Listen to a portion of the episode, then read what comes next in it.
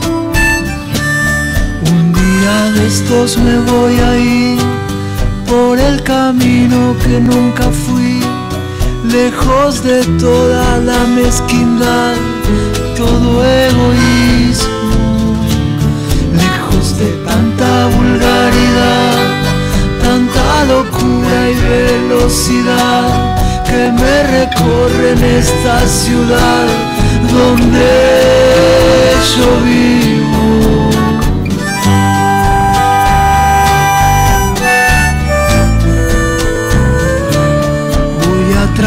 De reconocer al ser humano que vive en mí, que está detrás de esta capa gris, como escondido.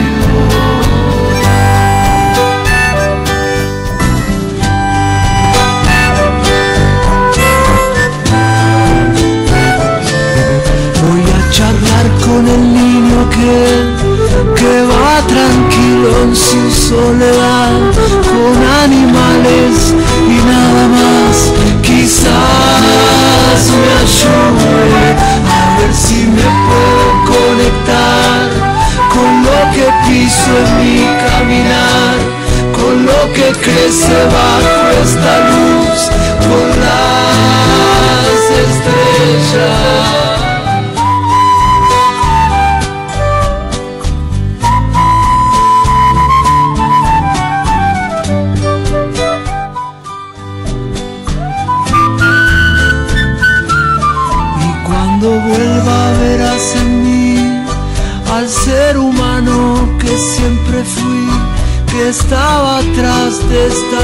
Capa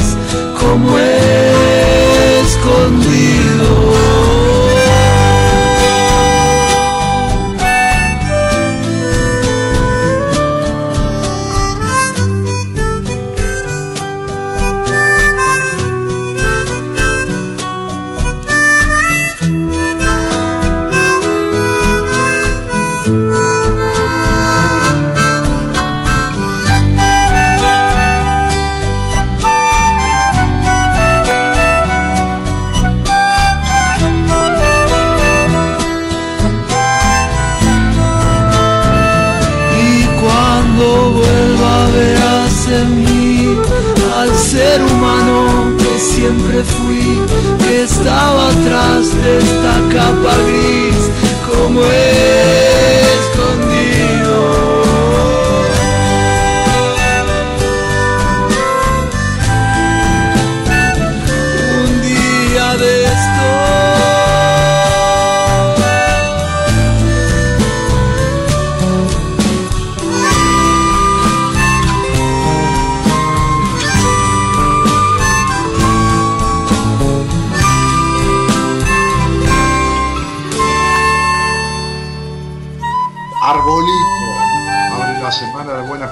con este tema que se llama Un día de esto.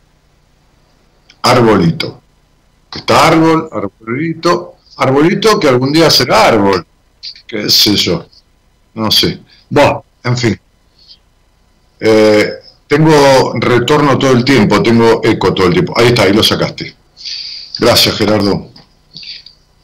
Voy a tratar de reconocer al ser humano que vive en mí, ¿no? Eh, voy a tratar de reconocer al ser humano que vive en mí. Uno se conoce mejor que nadie, ¿no? Esta frase que alguna vez dije y repito tanto, pero a veces necesita de alguien que lo presente, que lo presente con uno mismo, que le diga, mirá, este sos vos, ¿no? Hoy hablaba con dos pacientes yo, justamente las dos son, este, este, son, tienen título de abogada, no son, ¿no? Uno tiene título de, pero eso no es lo que es, uno es mucho más que el título. Este, y con las dos hablaba de lo mismo, de lo mismo, no exactamente, pero de la misma cuestión de reconocerse, ¿no? Una tiene 10 años de terapia encima, o mejor dicho, al costado, este, y otra 15. Este, y, hablábamos de cómo se están reconociendo, es decir, volviéndose a conocer, es decir, conociéndose por primera vez.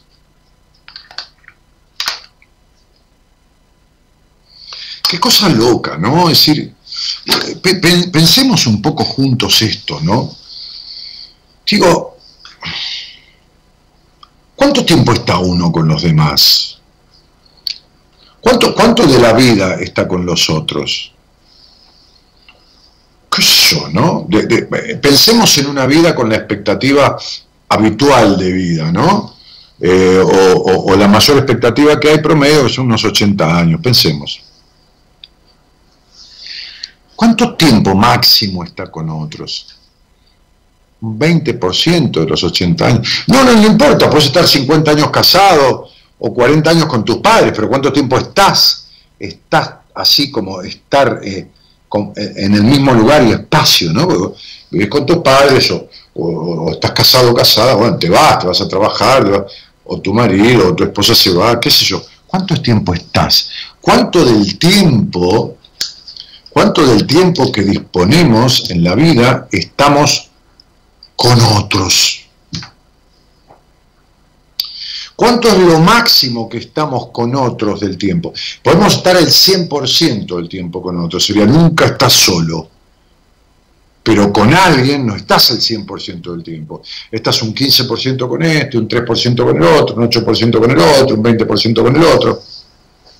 Ahora con vos estás siempre. Con vos estás siempre. Y fíjate lo que dice la canción, ¿no?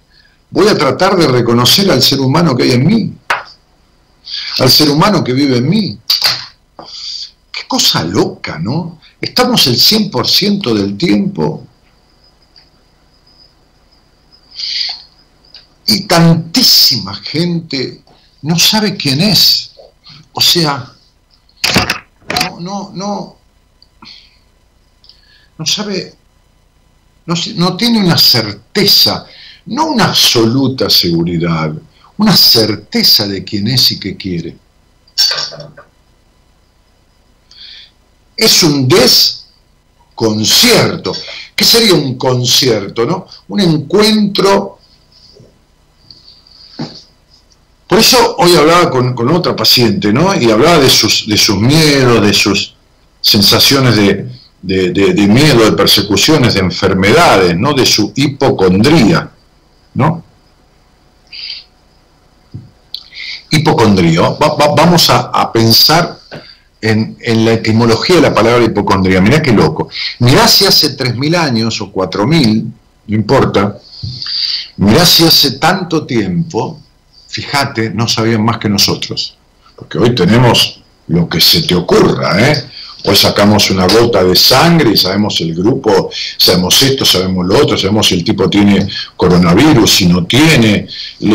agarramos una, máquina de, rayos X, este, este, rayos X, ¿no? invento casual. algún día les cuento cómo se diseñó, se descubrió la máquina de rayos X, ¿no? como, como tantos inventos este, casuales, ¿no? como la penicilina, como Bah, como tantas cosas que nacieron de la nada, de peleas, ¿no? Cuando uno, cuando uno piensa en la marca Adidas y en la marca Puma, ¿no? Que son dos marcas rivales totalmente en el mercado de las tenis, de las llamadas tenis en Estados Unidos, de las zapatillas deportivas, nacieron de dos hermanos y nacieron de la rivalidad entre dos hermanos. Un día se los cuento, un día me acordé y se los cuento. Este, llamados eh, Dassler de apellido. ¿eh? Eh, a ver, eran Adolfo Dassler y Rudolf. Adolf Dassler y Rudolf Dassler. ¿eh? Adolfo Dassler y Rudolf Dassler, que vivían en un pequeño poblado de 20.000 habitantes en, Alemania. Bueno, no importa. A no se los cuento porque si no me voy me distraigo. Este, hablamos de, la hipocondría. La hipocondría yo, tuve, tuve fobia hipocondríaca, ¿sí? estuve con una fobia hipocondríaca, hipocondríaca, nos llevamos divino con esta fobia hipocondríaca, no sé cómo nos llevamos. Ah, no, era un amor como pocas veces tuve en mi vida, casi como el amor que, que he sentido por mi mujer, desde que la conocí hasta ahora. Este, nos llevamos divino con la hipocondría. Ella lograba sus objetivos, me tenía todo cagado, lleno de miedo, me colmaba la vida todo el tiempo, ella me colmaba la vida de sufrimiento, claro. Imagínate, me dolía el estómago, era cáncer de los intestinos. Me dolía la cabeza, estaba por venir una CD. Tenía una manchita rosada, era, era, era este, HIV. Este, y así todo, ¿no? ¿Entendés? O sea, eh, no, divino, éramos una pareja, casi te diría ideal, no nos separamos por nada del mundo. Ella conmigo siempre, ella, ella, la hipocondría. La hipocondría, ella, ella. Este, y yo, su hombre, por supuesto, su presa más preciada, ¿no? Este, mi querida amiga, mi socia, mi compañera, ¿eh? la hipocondría. Los griegos, que no eran ningunos giles, que proporcionalmente sabían más que nosotros hace 3.000, 4.000 años que lo que sabemos nosotros, se los puedo asegurar, se los puedo asegurar. Hipocondría viene de, hipo y cóndricos, condriosis, condricos, condricos, una palabra griega. Hipo es bajo. Viste que vos decís Hipotermia y baja temperatura. Le decís hipoglucemia y es que te bajó el azúcar. Bueno, hipo es baja. Listo, ya está. Es simple, no hay nada que inventar. La otra parte con Dios, con Dios, no con Dios, sino con Dios o con Diosco, una cosa así, la palabra griega, no la recuerdo bien ahora, no me pidas que te traduzca el griego, este, porque no hablo griego de corrido. este, significa falsa costilla. Falsa costilla, ¿no? Con Dios, falsa costilla. Entonces, baja costilla falsa. ¿Viste las costillas acá abajo? Viste que muchas veces Talía, por ejemplo, se operó, se sacó un par de costillas, entonces sigue más la cintura, ¿no? Bien. Eso que se llama costillas flotantes, que no, que no es que anden navegando por los mares de la vida, sino que están ahí, medias colgadas, son flot. Se viste que hay gente colgada en la vida, ¿no? que tiene el traste en una silla y la cabeza en cualquier lado. Bueno, así están estas costillas. Ahora, los médicos griegos, es maravilloso, es maravilloso. Vos, vos pensás que, ¿de qué se valían estos tipos? No tenían nada. Nada. Pues fíjate que Hipócrates, del juramento hipocrático, no es que era Hipócrata, no, Hipócrates, eh, este, eh, hablaba de los malos humores, de los humores biliares. Fíjate que el tipo, el primero de los médicos reconocidos con, por determinadas cosas, que después los médicos cuando se reciben hacen el juramento hipocrático, que es toda una cosa, ¿no? Este, que resume su, su, compromiso con la medicina y todo esto, este, hablaba de los humores biliares. ¿Qué significan los humores biliares? Los enojos que joden la vesícula, pero estamos hablando de hace mil años. Y hoy en día, vos tenés un problema de vesícula y dices, bueno, está, es una... No te hablan de la parte emocional. Yo hace tiempo estoy escribiendo un libro, dándolo medio por terminado, me falta un tiempito. Había pensado otro libro, pero este también lo tenía y este, este lo voy a, poner en marcha. No, no, no, lo, voy a hacer, este, hablaba yo con el, con el dueño de la editorial y, no lo voy a hacer este, imprimir en físico. Vamos a ver, si lo termino, si lo termino, lo voy a, con de acuerdo con la editorial, por supuesto, porque el libro yo lo escribo, pero ellos lo, comercian, lo, este, este, a, convertirlo en ebook, no hacerlo electrónico, directamente, ya está, viste, lo leerá con los diferentes programas para, para Kindle, para computadora, para celular, para todo. Porque, y por mucha gente del país, porque el correo tarda y sale más caro, bueno, qué sé yo, que lo quieran físico, no sé. Ese lo voy a hacer solamente en... que va a hablar de... ¿Por qué? Y porque hace mucho tiempo que vengo viendo esta cuestión de que todo el mundo me pregunta, a mí, no solo a mí, a gente que conoce un poco de este tema, y mucho más que yo, por supuesto, y muchos que saben muchísimo más que yo, sobre la relación entre las afectaciones del cuerpo, las enfermedades, los dolores y las emociones. ¿Qué son las emociones? Y no he descubierto nada al respecto, hace 70, 80 años que se versa sobre el tema, que, se escribe sobre el tema, que se estudia sobre el tema. Así que tengo más que en mente, en la realidad, en el papel, en, capítulos aislados que he juntado, que he ido escribiendo, un libro casi armado. Voy a ver si me decido darle el envión final, lo termino y lo comparto con ustedes sobre todas estas cosas. Estoy pensando el título, ¿no? Y, un poco la bajada, y un poco el cierre, y un poco retocar cosas, porque por ahí hay cosas que escribí hace dos años, hay cosas que escribí hace tres años. Bueno, vamos a hipocondría. Fíjense ustedes, hipo bajo, condrio, costilla falsa. ¿Por qué?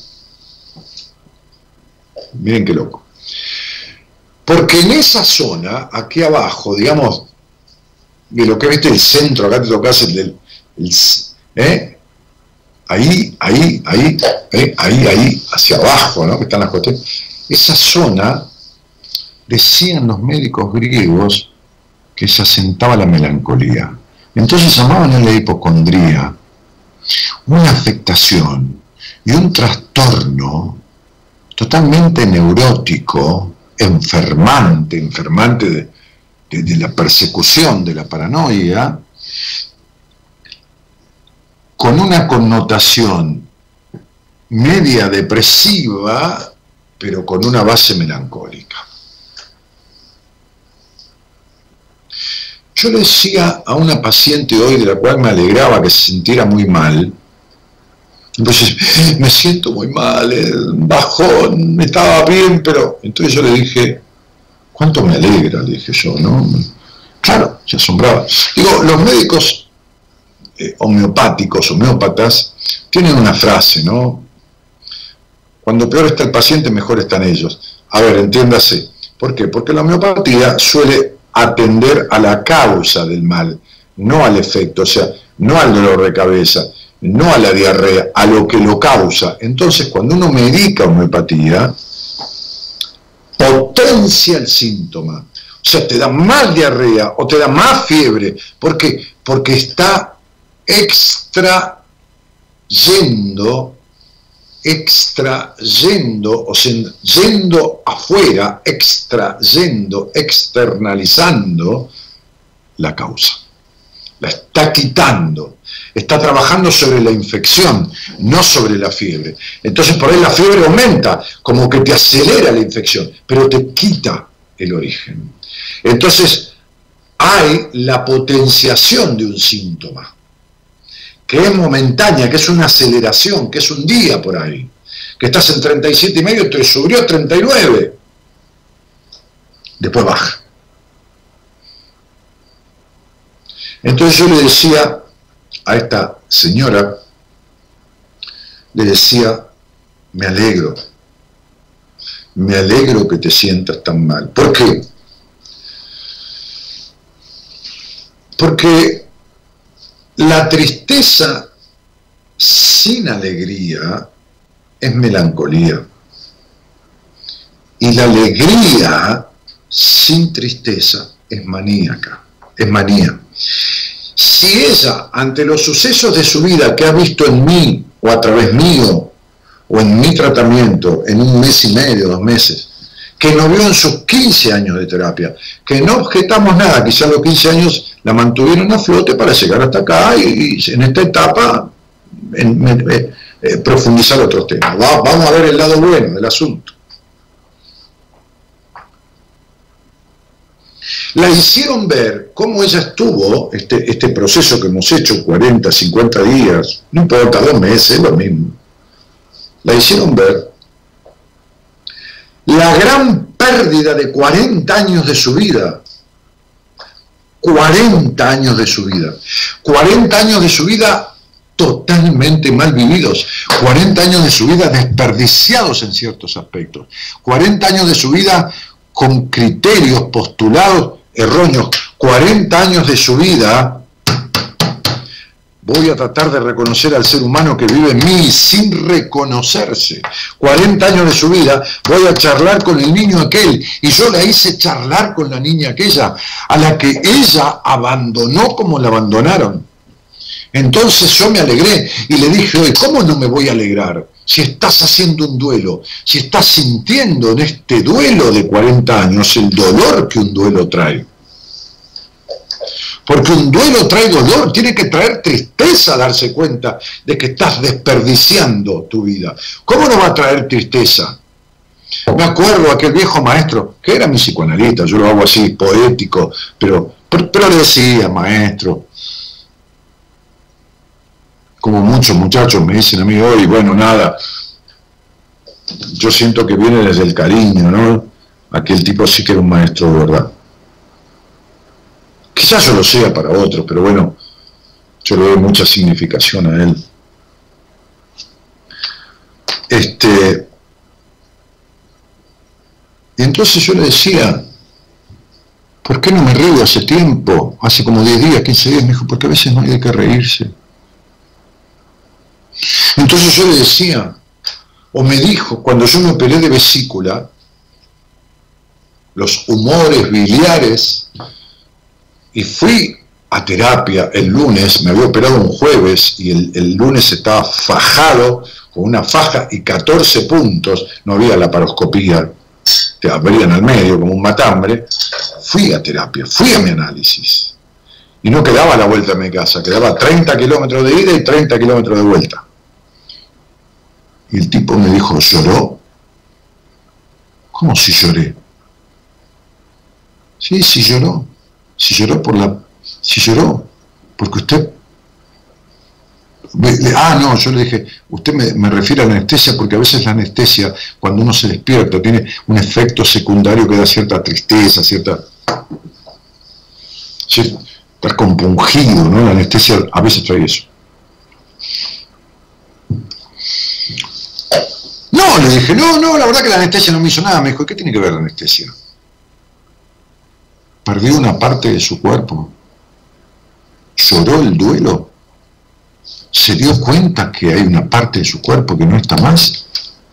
Qué maravilloso lo de ese tipo, la puta que lo parió, la puta madre que lo parió.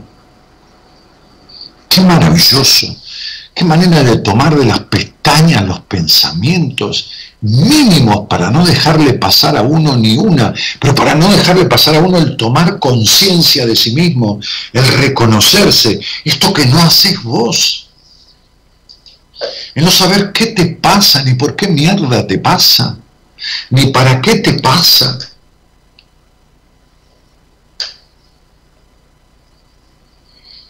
Un día de estos me voy a ir, dice la canción de Arbolito. Un día de estos me voy a ir por el camino que nunca fui. Por el camino que nunca fui.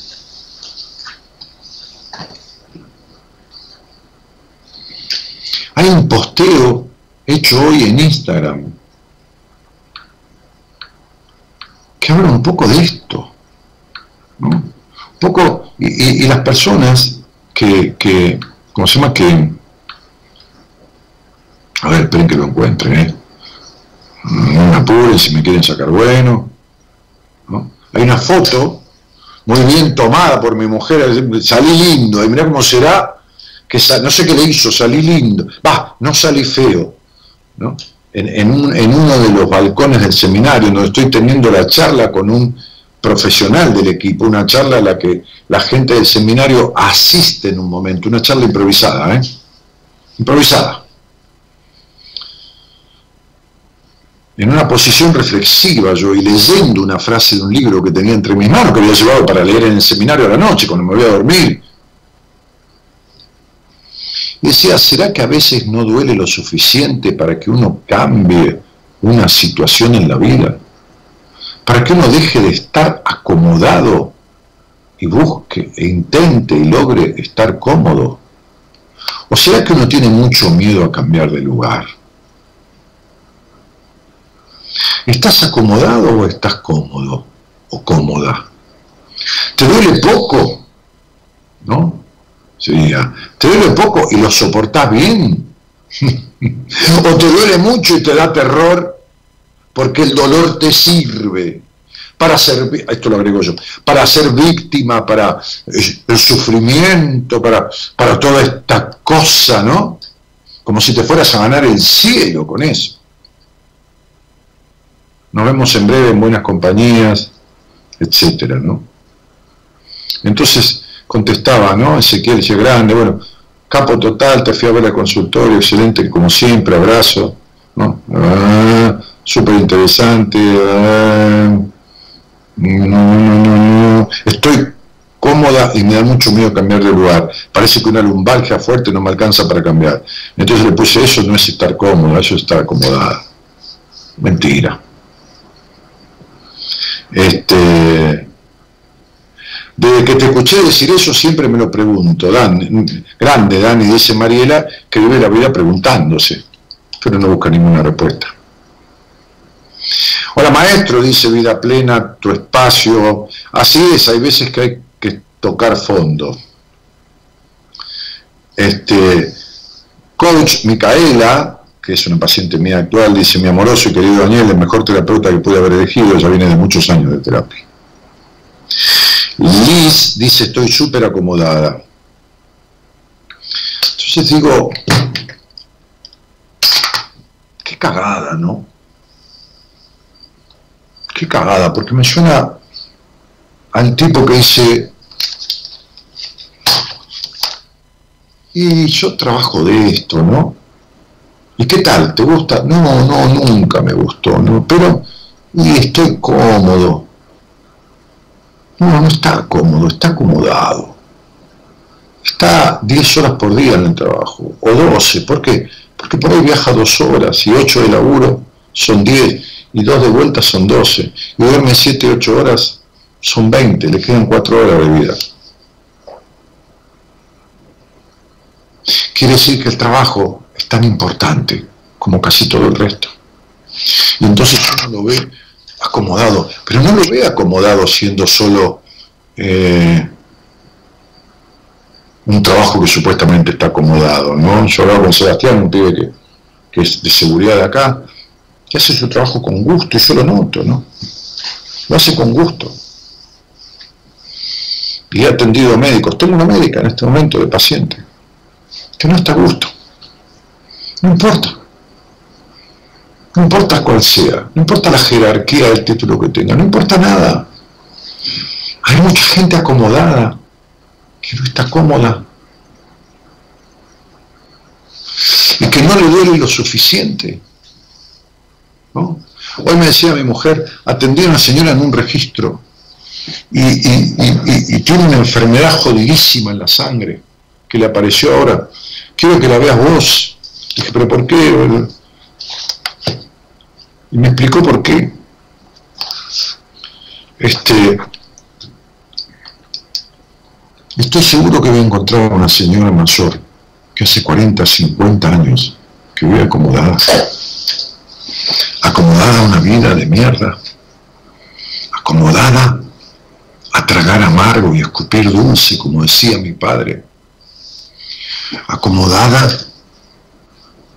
a vivir la vida que le dijeron que se tenía que vivir de tal manera, acomodada al sufrimiento, a la melancolía, no a la tristeza,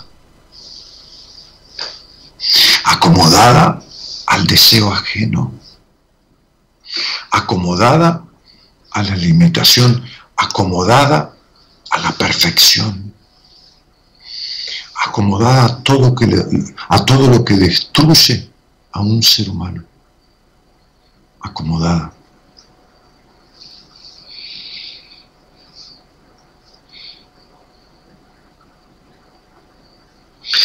¿Vos viviste algún tiempo de tu vida acomodado, Daniel?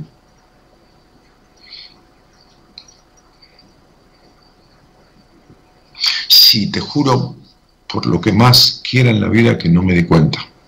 Pero yo te juro también que lo disfrutaba.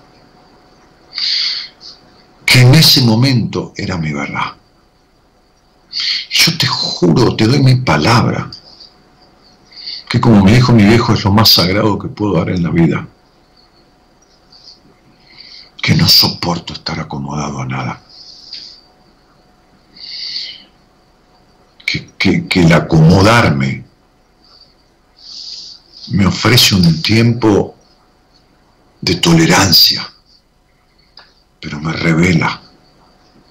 Y de última resurjo e implosiono y explosiono retomo las riendas de mi vida y me someto a lo que me tenga que someter, como hice años de terapia cuando decía que no iba a hacerlo, como dejé toda una empresa de construcciones inmobiliarias cuando descubrí que otra cosa venía, como dejaré lo que tenga que dejar para no irme de esta vida con un sentimiento de mierda, de postergación y de traición a mí mismo.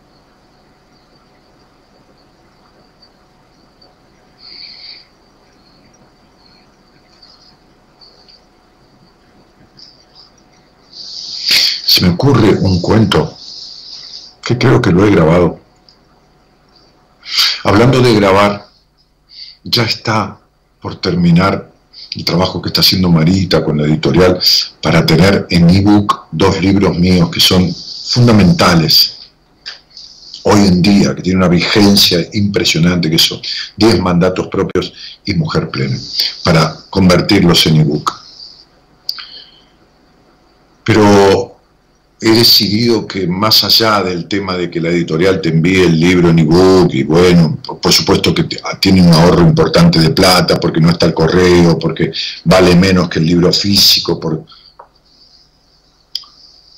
le voy a adjuntar la grabación de un capítulo con mi voz. Voy a leer un capítulo completo que yo voy a elegir. De cada uno de los libros lo voy a grabar y quiero acompañarte por haberme elegido para leerme, acompañarte con mi voz en algún momento para que el autor, el mismo autor, esté con vos en una parte del libro, que yo voy a considerar una de las partes fundamentales. Ya sé cuál es el capítulo de 10 mandatos que voy a elegir para, para grabar, para ponerle mi voz y enviarlo junto con el libro, gratuitamente, por supuesto. Este, y, tengo que pensar en el capítulo de Mujer Plena. Bueno, nada, hay, un cuento que, yo recuerdo, me parece, sí, haber grabado, creo que lo he contado aquí también, sí. Bueno, no importa, hay, hay gente nueva, no importa. Repetimos tantas cosas en la vida. Ya habremos repetido mates, ¿no? Quizás decenas de miles de ellos y los seguimos tomando. Y entonces te cuento, cuenta la historia de un, de un, hombre, de un anciano, un hombre muy amoroso, que vivía del otro lado del pueblo. Viste que siempre los pueblos tienen una vía, un río, un arroyo, qué sé yo, algo que los divide, ¿no? Mi pueblo, Ramón Mejía, le digo pueblo cariñosamente, toda la vía. Entonces, Ramón Mejía Norte y Ramón Mejía Sur. Este, este, y, todo el pueblo prácticamente había crecido hacia el sur, porque ahí estaban las mejores tierras, este, eh, bueno, se había asentado en esa zona, ¿viste? Ahí se asentó la iglesia, ¿viste cómo hay la iglesia, eh, la comisaría del pueblo, todo alrededor de la plaza, como todo pueblo, divinamente, amorosamente, ¿no? Y del otro lado, que había eh, un poco ciertos parajes, ciertos montes, eh, quizás algunas elevaciones, no te digo montañas, pero sí unos cerros, vivían algunas personas bien aisladas, por ahí cientos o miles de metros una de otra, nada. Y entre ellas había un viejo, un anciano, que se caracterizaba por, ser un tipo muy amoroso y de respuestas muy, muy, este, muy sabias, digamos, ¿no? con un lenguaje cotidiano, coloquial. Y entonces, en este caso, este pueblo estaba dividido por un, un río, un, arroyo bastante, bastante, bastante torrentoso, ¿no? Eh, pero, pero, pero no, no, no, no tan ancho. Así que, ¿saben qué pasaba? De vez en cuando, este anciano venía hacia este lado del pueblo por la búsqueda de algo que necesitaba, pero muchas veces se quedaba en un puente que tenía cuatro o cinco escalones, luego toda la parte plana y cuatro o cinco escalones para bajar,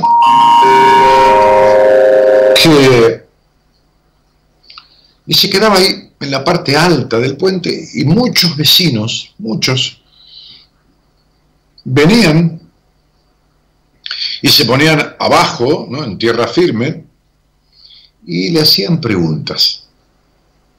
Le hacían preguntas de la vida, le hacían preguntas de, bueno, de cosas para los cuales ellos no tenían respuesta. Y este hombre, con mucho criterio, con, con mucho sentido común, les daba respuestas que muchas veces colmaban su intelecto y también colmaban su espíritu.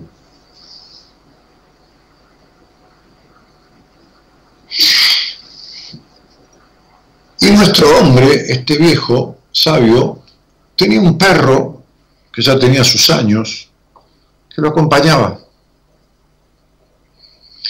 Y el perro, qué sé yo, viste, los animales a mí me ha pasado, ¿no? Yo tenía un, un ovejero alemán que se sentaba en mi escritorio de la inmobiliaria, se sentaba en la parte hueca del escritorio entre mis piernas, como cuidando, como mirando a quien entraba.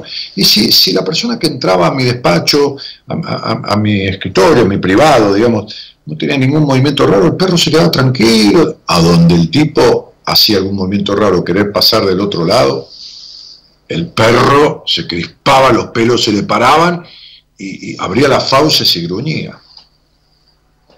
Bueno, resulta que este anciano se paraba ahí en la parte lisa, llana y plana del puente, y el perro se recostaba un par de escalones hacia abajo. Siempre. Y siempre en el mismo lugar. ¿Viste cómo son los animales? Se echan, encuentran un lugar y se echan ahí, y ahí es donde están cómodos o acomodados. Porque hasta los perros quieren estar donde más cómodos están. Son más inteligentes que nosotros.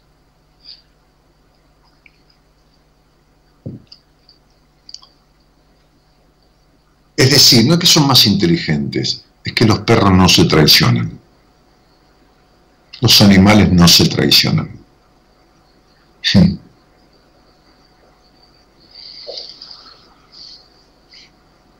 Cuando una perra no le da bola a un perro, porque al perro hay que llevarlo a la casa de la perra para, para que la monte, para tener cría, no le da bola. El perro no le da bola.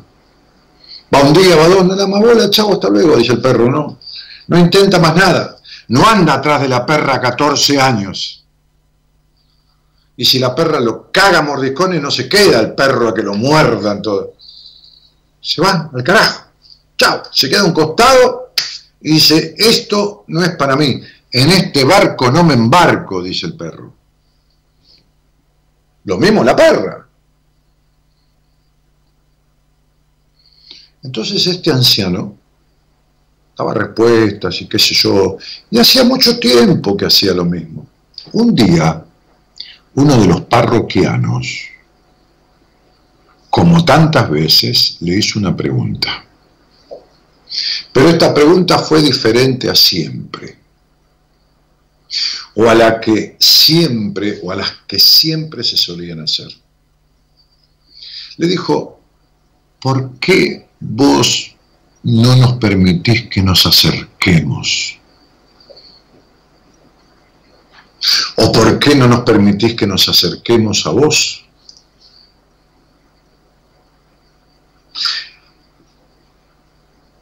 Nuestro hombre lo miró con cierta ternura, pero también con cierta intriga, ¿no? Y como intrigados sus ojos dijeron, no entiendo en qué basas tu pregunta. ¿En qué fundamentas tu pregunta? Y entonces aquel hombre le dijo, a veces alguno de nosotros que te admira tanto han intentado subir los escalones que llevan hacia vos, estos cuatro o cinco escalones, y tu perro que está echado siempre al mismo lugar, dos escalones más abajo de lo que tú estás y a un lado de la escalera. Cuando intentamos pasar por el costado, abre sus fauces y gruñe. Atemorizadamente. Y entonces uno siempre se echa hacia atrás en su intento.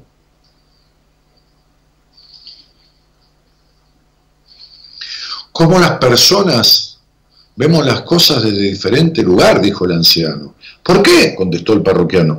Porque a veces me ha pasado a mí ver que ustedes intentan subir aquí y en la mitad del camino se arrepienten, porque creen que no es necesario, porque al acercarse se dieron cuenta que no les dio la gana, o porque otra vez será. Sin embargo, ustedes piensan que yo no lo deseo y que el perro está allí para impedirlo. Pobre animal, pobre animal, cómo sufre. Entonces el parroquiano, asombrado por el comentario del anciano, dijo, ¿cómo que cómo sufre y pobre animal? El que sufre soy yo cuando dos veces intenté subir y el perro me atemoriza. No, te voy a contar qué es lo que sucede, le dijo el anciano. Resulta que en este viejo tablón que tiene decenas y decenas de años, como años tiene este puente, el perro se echa sobre un costado donde está el tablón limitando con la baranda y hacia el centro, y ocupa hacia el centro del escalón. En ese costado hay uno de los grandes clavos que fijó al escalón hace decenas de años atrás. Claro, no es lo mismo. La lluvia, el tiempo, la madera desgastada. Cuando vos pisás el otro lado del escalón, ese clavo se levanta y casi que lastima al pobre animal que tiene su anca, su pata trasera, recostada sobre así. Entonces levanta las fauces en señal de, abre las fauces en señal del dolor. Lo que pega es un grito de dolor. Le duele mucho. Le duele, pobrecito. Le duele lo suficiente como para quejarse, pero no lo bastante como para moverse. Hay personas, queridos amigos, queridísimos oyentes, vos que es la primera vez que llegás, vos que has escuchado este cuento, vos que hace años y años que escuchás este programa, que viven quejándose por algo que les duele. Y les duele. Sí que les duele lo suficiente como para quejarse, pero no lo bastante como para moverse. Vivir en la queja sin la acción del movimiento para transformar lo que duele es necesitar sufrir. Y recordar que el dolor es inevitable, pero que el sufrimiento es una elección. No le eches la culpa a nadie. Vos estás eligiendo sufrir. Buenas noches y gracias por estar. Somos la buena compañía que no ve el medio vaso vacío, pero igualmente de 0 a 2 lo llenamos juntos. Buenas compañías. Con Daniel Martínez.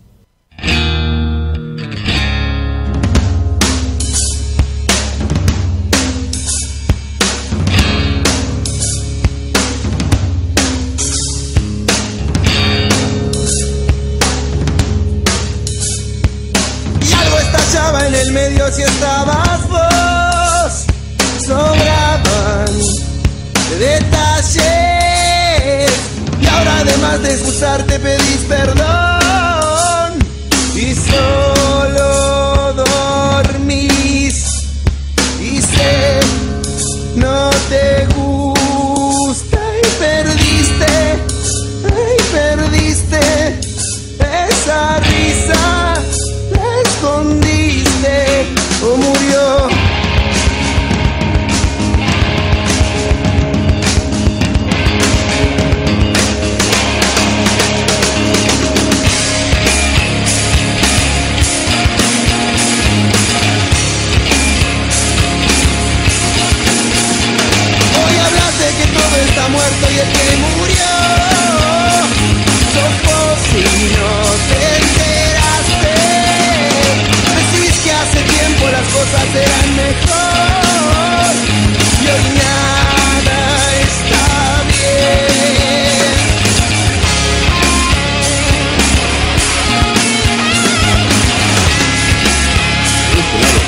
conectados con el programa, ¿no? Este, dale Dani, dice Pechi, queremos ese libro. Natalia Timpanaro dice, gracias amiga. Este, Rosana Conesa dice, Dani, ya no tengo más ese dolor que tenía en la espalda. Gracias a la terapia, te mando un beso. Bueno, Rosana, has hecho un muy buen trabajo. Como digo siempre, el mérito grande es del terapeuta al principio, pero después es todo del paciente, ¿no?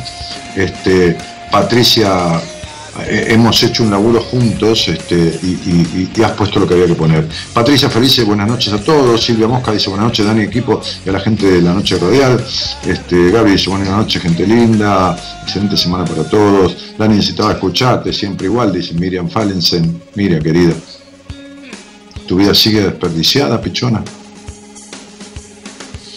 Eh, María Belén Anielo dice, sí, una cagada, conformarse con vivir como una mierda, ni en pedo, dice María Belén. ¿Seguís dando vueltas, María Belén? ¿Seguís con esa melancolía, María Belén? ¿Cómo es tu vida? Marcela Jiménez dice, no estoy cómoda en el lugar físico, me gustaría cambiar de lugar, ya 18 años de La Rioja, ya me quiero ir, mis tres hijos mayores se fueron a hacer su vida y siento que me toca a mí. Bueno, dale, deja de pensar, porque vivís pensando tanto que nunca haces nada. Meli Daceto dice, separada hace un año con mis dos hijas de golpe en un lugar que no me queda cómodo, pero no hago nada para acomodarme. En, en realidad estás acomodada, no, no haces nada para quedarte cómoda. Fíjate, fíjate lo que es el inconsciente. Fíjate como vos misma, fíjate como vos misma te traicionás. Crees que como estás, estás cómoda, y como estás es al revés. Qué loco. Qué loco. Bueno, Gloria Shakti Benítez Ábalo dice, Dani, ¿qué tema es estar con el control remoto en el culo, como decís vos? Yo no dije eso. Y ese sentimiento de mierda, ¿es el miedo a salir de ahí? ¿Qué mierda pasa después? Gloria, algún día vas a tener que dejar de controlar todo. Es terrible, no se puede vivir controlando la vida, no cambiar nunca. Vivir controlando y controlando, y querés controlar hasta lo que va a pasar.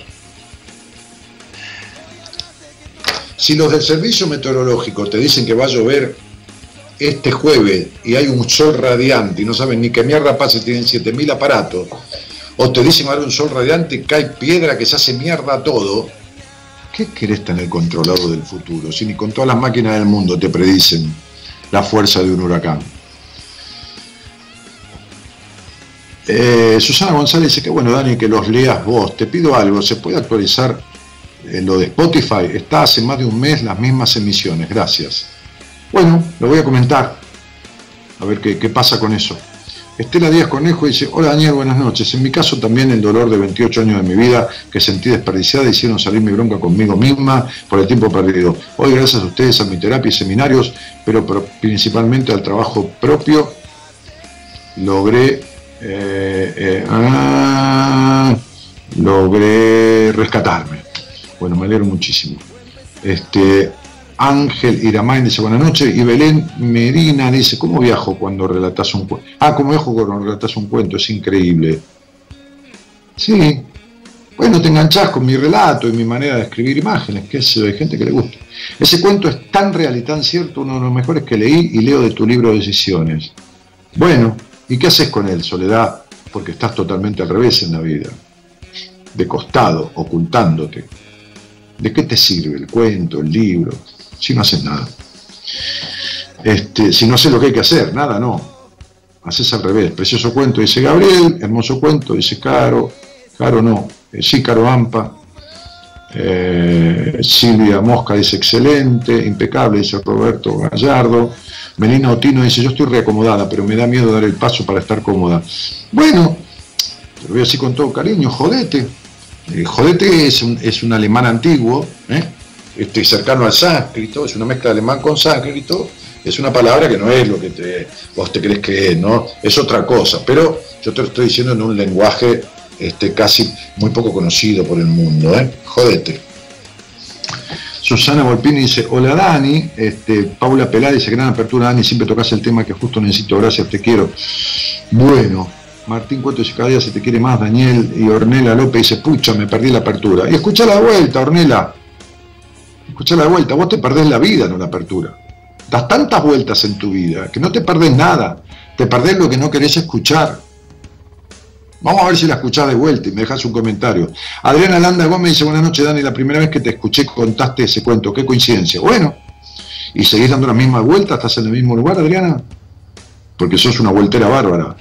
Hasta tenés una imagen que no sos vos. Sos tan no vos que no está vos en la foto. Claudia Tamayo dice buenas noches, un placer compartir la noche para reflexionar. Chris Rome dice, qué lindo cuento y qué frontal, me encanta. El miércoles me traen tu libro Mujer Plena. Bueno, dale. Valeria Boni dice, hola, ¿cómo se llama el tema de Catupecu Machu? Ah, no tengo idea. Laura Emilia Figueroa dice, hola Dani. Marisa Andrea Pasarela dice, hermosa historia, me encanta. Genio Virginia Carrera dice, qué cuentazo, Dani me, más me doy cuenta que hice bien en salir de la queja del acomodamiento, animarme a pasar a la acción y mudarme a Buenos Aires. Ahora como que dijiste, disfruto el estar siendo aquí. Sí, costaste laburo, Virginia, ¿eh? Diste un laburito, ¿eh? Trabajamos eso y ahora estás, ¿eh? Haciendo lo que hay que hacer. Bueno, recién me perdí la apertura, dice Laura Emilia Figueroa. Este, y Meli eh, Daceto dice, te escucho, y creo que tengo un llamado por ahí. A ver, me voy a fijar porque escuché que sonar. Sí, hola Sandra, ¿cómo te va? Hola, ¿qué tal? ¿Cómo estás? Ah, trata de pegarte al, micrófono del celular así sale más, más alto. ¿Me no? Sí, ahora te escucho. Yo porque si no se escucha al aire, eh, el operador tiene que cortar, ¿entendés? Eh, bueno, ¿de dónde, ¿de dónde eres? Eh, de Río Negro, General Roca. General Roca. Y Sandrita, ¿con quién vivís? Eh, con mi mamá y mi hermano. Ajá. ¿Hermano mayor o menor? Eh, somos mellizos. ¿Somos qué? Mellizos. Ah, mira vos. Bueno, muy bien. Qué lindo. Este. ¿Y, y escuchás el programa desde cuándo, Sandra? Mm, hace como seis años, o un poco más quizás. Muy bien. ¿Y a, y a qué te dedicas? ¿O qué haces de tu vida? ¿Qué sé yo? Tenés como Eh, 30 años Soy ya. estudiante. Ah, ahora sos estudiante. Sí, ¿Cómo? ahora sí. Que sí, ahora, Ahora estoy sí. estudiando. Ahora estás estudiando. ¿Y antes qué? Y también estudiaba y trabajaba, era empleada de comercio. ¿Y cuántos años trabajaste de tu vida, cielo? Y de los 13 años más o menos. Bueno, este, desde los 13 años hasta, hasta, hasta qué edad? Y Hasta, hasta hace los- poco, hasta que empezó esto de la 27. cuarentena siempre... ¿Cómo? hasta los 27 o 25. Eh, o sea, el trabajo formal así en, en la tienda que trabajaba, sí, Ujú. hasta los... Cuando empecé en el 2016, ahora dice 2016, Claro, hasta los justo. 27. Sí, sí. Bueno, ¿y, y, y qué te trae a mí, Sandrita? Y bueno, muchas cosas, pero estos días estuve leyendo el libro de, de Mujer Plena, tu libro de Ajá. Mujer Plena, y me identifiqué mucho por ahí con el concepto de eh, histeria. Y, el, y también hablaste en la radio de carencia afectiva. El síndrome de carencia afectiva. Y una cosa tiene que ver con la otra, ¿no? Claro. Sí, sí, Ahora, en, en este, en este concepto de, de- de histeria, que no es una histeria freudiana, digamos que es una histeria más martiniana, ¿viste? A ver, no por la pretensión de sustituir a Freud ni nada, pero una manera de decir, ¿no? Este, este, en, este, en, este, en este concepto de, de histeria, ¿han sido tus vínculos tan terriblemente decepcionantes, incluso alguno violento, verbalmente o físicamente? sí, sí. Sí, me, ima- me imaginaba, pues estoy viendo tu numerología, puse tu nombre ahí. Ah, vengo de una relación bastante, bastante violenta, sí. Claro.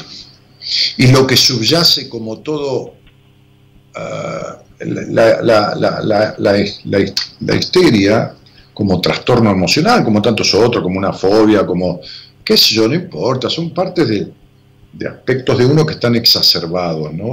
Por determinada cuestión. Este, este estado, vamos a de- describir esto que yo llamo histeria, como un enganche del pasado del que uno no puede salir. ¿Sabes? Como un entrampamiento. ¿Viste la laucha que le pones un, pedazo de queso y, y- y- y va a buscar el queso y se cree que eso es rico y que bueno y queda enganchada ahí, y, eh, atrapada? Sí. Lo mismo vos. Crees que lo que tuviste en el pasado es rico, es bueno y es lo que hay que hacer. Y es todo lo contrario. Es decir, todo lo contrario de tu madre, todo lo contrario del abandono de tu padre, todo lo contrario de los prejuicios que tenés, todo lo contrario de que naciste recontra curioso y te guardás la curiosidad de donde no te da el sol, todo lo contrario de querer controlar todo, todo lo contrario del queso que te ofrecieron de chica es como tenés que vivir. Entonces, cuando yo hablo en ese libro y explico muy claramente todo este tema, por qué las mujeres eligen un hombre como que dijiste vos, que lo habrás entendido, qué, qué es un psicópata, de dónde viene, por qué nunca se cura, eh, qué, qué- qué tipo de sexualidad, qué tipo de esto, qué tipo de lo otro, por qué elegís el hombre niño, por qué elegís el hombre maltratante, por qué acá, por qué...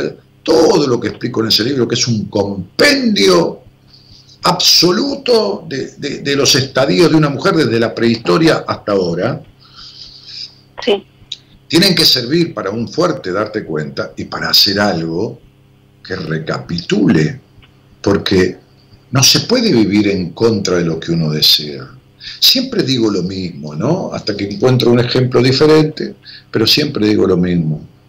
Ahí en General Roca, que está cerca de Chipoleti y cerca de Neuquén, este, este, hay, hay un par de heladerías, ¿no es así? ¿A vos te gusta el helado? Sí, pero no mucho. Va, o sea, es como que tomo, pero como que me saco la gana y después por un tiempo no me dan ganas de comerlo. Muy bien. ¿Y qué comida te gusta mucho? Y más lo salado. Eso yo, las milanesas. Bueno, nada más la, milanesa con papa frita, ¿no? La milanesa con papa frita. Sí. Claro, el menú infantil. Exactamente. Lo que piden todos los chicos. Si no creciste nunca. Por eso te digo que estás enganchada en el pasado. No saliste nunca de ahí. Todavía comes, yo me como una milanesa, no te digo que no, papa frita, pero es menú infantil, ¿entendés? Lo único que falta es que vayas a McDonald's y te compres la cajita feliz y listo. Y ya, está, ya estamos completos. Sí, sí, sí, te gusta. Entonces ya estamos completos, ¿entendés? Entonces digo, este estar en el pasado, este ser exactamente la copia de lo que, de lo que fuiste cuando te criaron, porque no moviste ni un pelo de ahí. Este, este, este querer milanesa con papa frita y después te sentás y, pedís ravioles, porque lo que vos querés en tu cabeza, en tu curiosidad, es todo lo contrario de lo que, lo que después haces. O vos no sabés que tus curiosidades están totalmente distanciadas de tus verdades. Tus fantasías son totalmente diferentes a las realidades. O vos no fantaseaste toda la vida con un tipo dulce, agradable, eh, em, caballero, eh, buen amante, este, protector. ¿No fantaseaste toda la vida con eso? Sí. ¿Y qué mierda haces al lado de un psicópata maltratante que te trata de puta, te golpea? ¿Qué mierda haces? ¿Qué, mierda tiene que ver? No, ya lo estoy dejando. Sí, sí, sí, lo estoy dejando, sí, sí, sí. ¿Y qué tiene que ver la mierda con el dulce de leche, aunque sea del mismo color? Entonces vos querés dulce de leche y comes mierda. Esto es lo que le das de alimento a tu vida. Esto es lo que le das de alimento a tu cuerpo. Y esto es lo, que, lo peor que le das de alimento a tu alma. Vos te dejás penetrar por un tipo que tiene una energía de mierda. ¿Entendés esto? Te dejás penetrar para conformarlo. ¿Entendés lo que estás haciendo? No, no lo entendí hasta que me lo dijiste ahora. Ensuciando tu energía, que te vas a enfermar, enfermar de un tumor, enfermar de, un hipotiroidismo, enfermar de, de, de, quiste en los ovarios o enfermar de una enfermedad de transmisión sexual. Vos ofreces tu cuerpo para conformar un enfermo. Y tenés 30 años, no 14. No porque se tenga que hacer a los 14. ¿Qué clase de prostitución estás ejerciendo, Sandra? ¿Qué clase de prostitución en donde no tenés ningún beneficio? Golpeada, maltratada, denostada, tratada de puta y encima penetrada. ¿Qué respeto es ese por vos mismo? ¿Qué dignidad tenés? Ninguna. Y todo eso porque tuviste un padre de mierda que jamás puso una cuota de protección. Ahora, ¿de qué lo vamos a acusar a tu padre si vos tampoco te proteges? Si estás haciendo lo mismo que él hizo.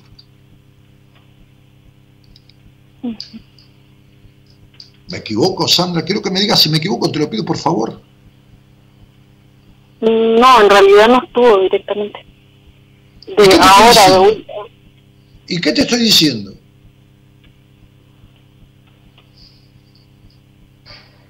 Te estoy hablando de abandono. ¿Y cómo te crees que estás en el vínculo con este enfermo incurable?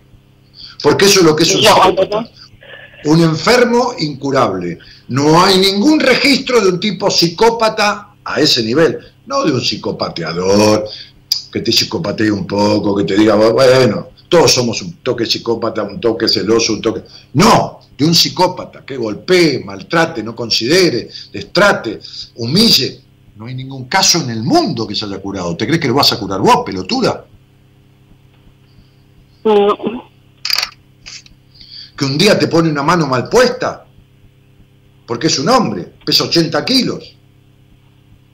Te pone una mano mal puesta, caíste, te golpeaste te morís y te matás por un estúpido enfermo inservible.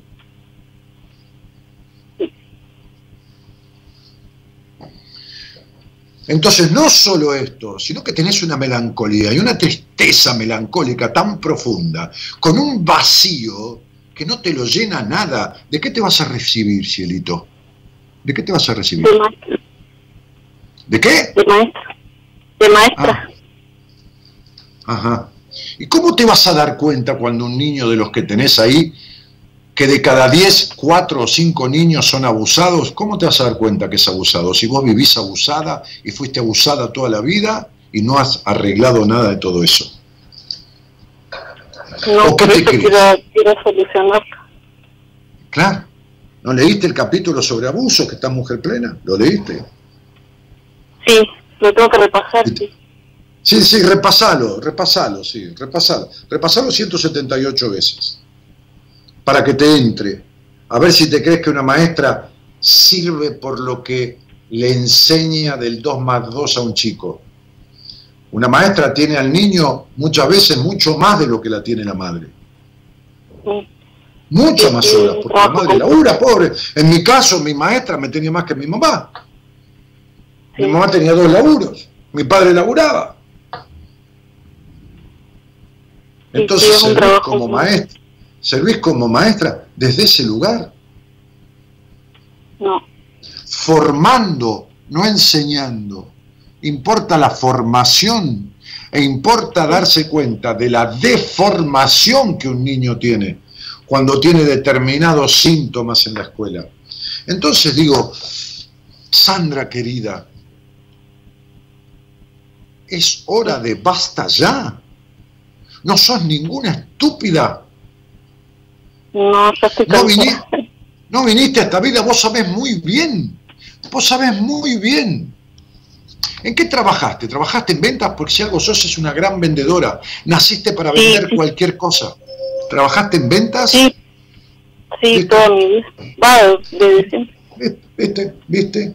¿Viste?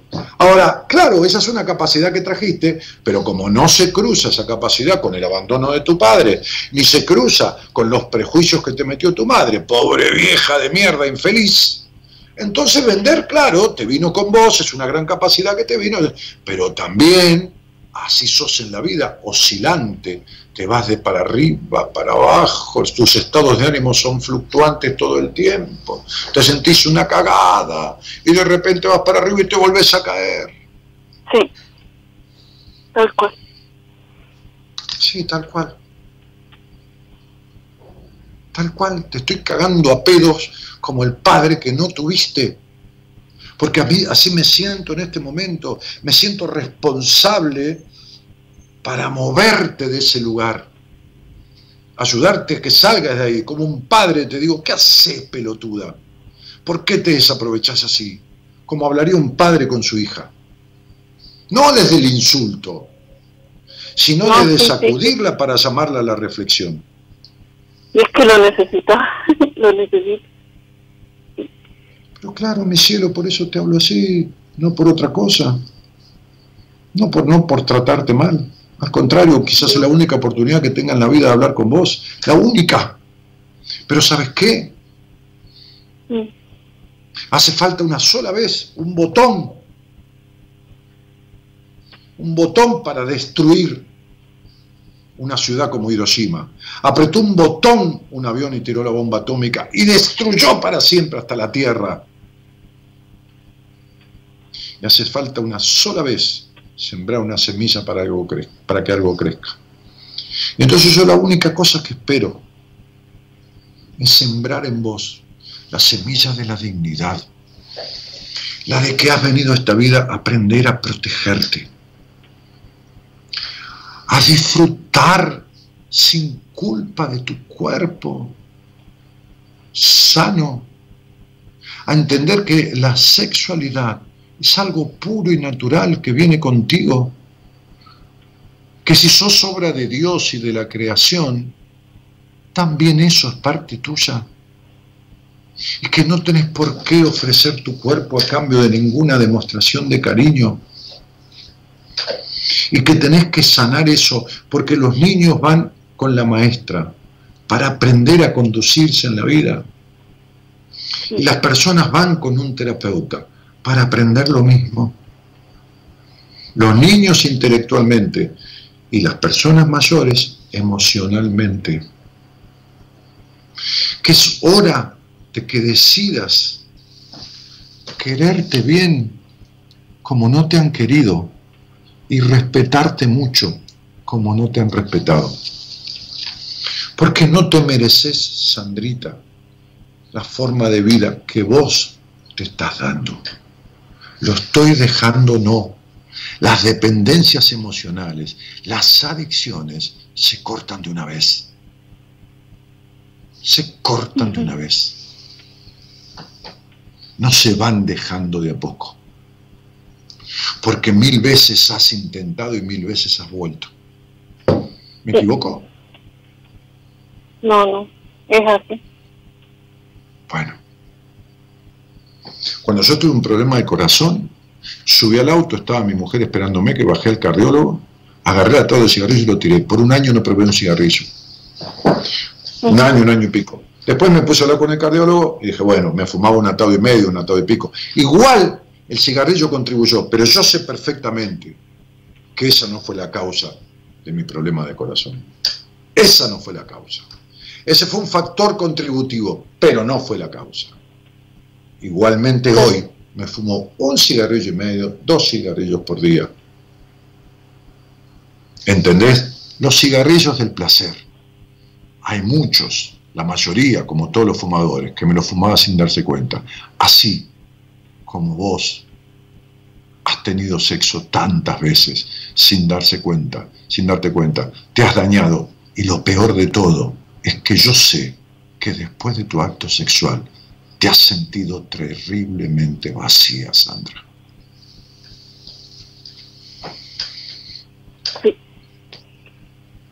No, mi amor. No, no viniste a esta vida a ser esclava de nadie. Ni viniste a esta vida a intercambiar tu cuerpo por la aprobación de alguien. Es digno ser prostituta. No es digno entregar el cuerpo para que te quieran. Eso es indigno. La prostituta es digna. No obliga a nadie. No pretende que la quieran. Va y le cobra. y el tipo contrata, contrata sus servicios. Eso tiene mucha más dignidad deja de prostituir tu alma. ¿Se entiende lo que estoy diciendo? Sí. Muy bien. Busca cómo hacerlo. Busca de quién aferrarte o agarrarte. Busca. Pero termina con esta forma de vivir que es desde siempre. Desde siempre. Siempre tu vida fue sometimiento y a su vez necesidad de controlar.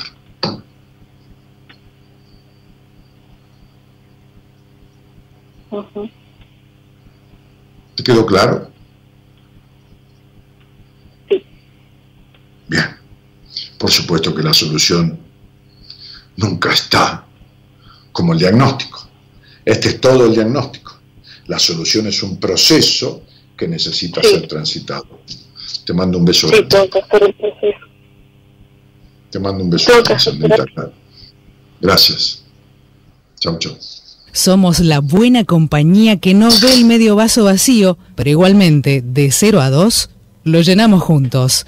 Buenas compañías. Con Daniel Martínez.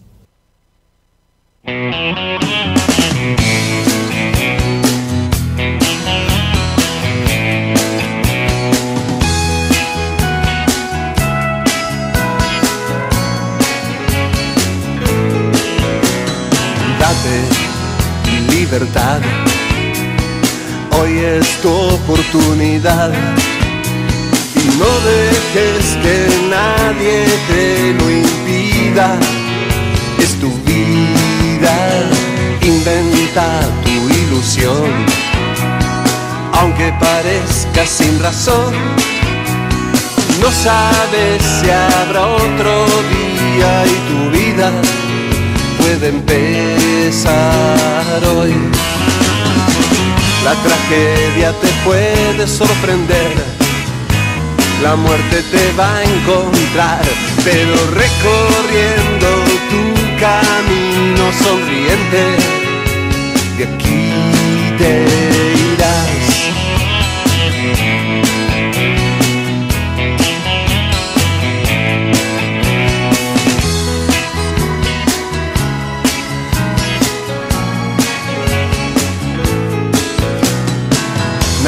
vive sin soñar y los sueños se pueden realizar. El destino está marcado, pero vos elegís cómo llegar, inventa tu ilusión. Aunque parezca sin razón, no sabes si habrá otro día y tu vida puede empezar. Es cierto, ¿no? El destino está marcado de qué manera, ¿no? El destino es una parte, el resto lo decide uno. Analía Marcela Costa dice, hubo época que te criaban que el sexo era malo. Analía, ¿vos tenés una hija? Bien, la criaste igual. No es tu época, es la de ahora también. O vos te crees que tu hija es libre. Sanamente, digo, libre en el mejor del sentido de la libertad. Atiendo pibas de 20, 22 años, 23 años que están hechas mierda con su sexualidad. A ver si te crees que es de antes. A ver si te crees que es de tu época. No, querida, para nada. No es así para nada. Porque vos podés haberle dicho a tu hija un montón de cosas de, cuando fue grande, que bueno, que viví tu vida, pero lo que importa son los 7, 8, 10 años primero cuando la criaste, le diste la teta y le transferiste esa nada de energía, de libertad que nunca tuviste. ¿Entendés, Ani? Ese es el punto. Eso es lo que importa. No importa cuando tiene 15 o 18. Sí que importa una conversación ahí. Pero el árbol está torcido cuando creció, cuando nació. ¿eh? Ahí es donde se tuerce. Dale.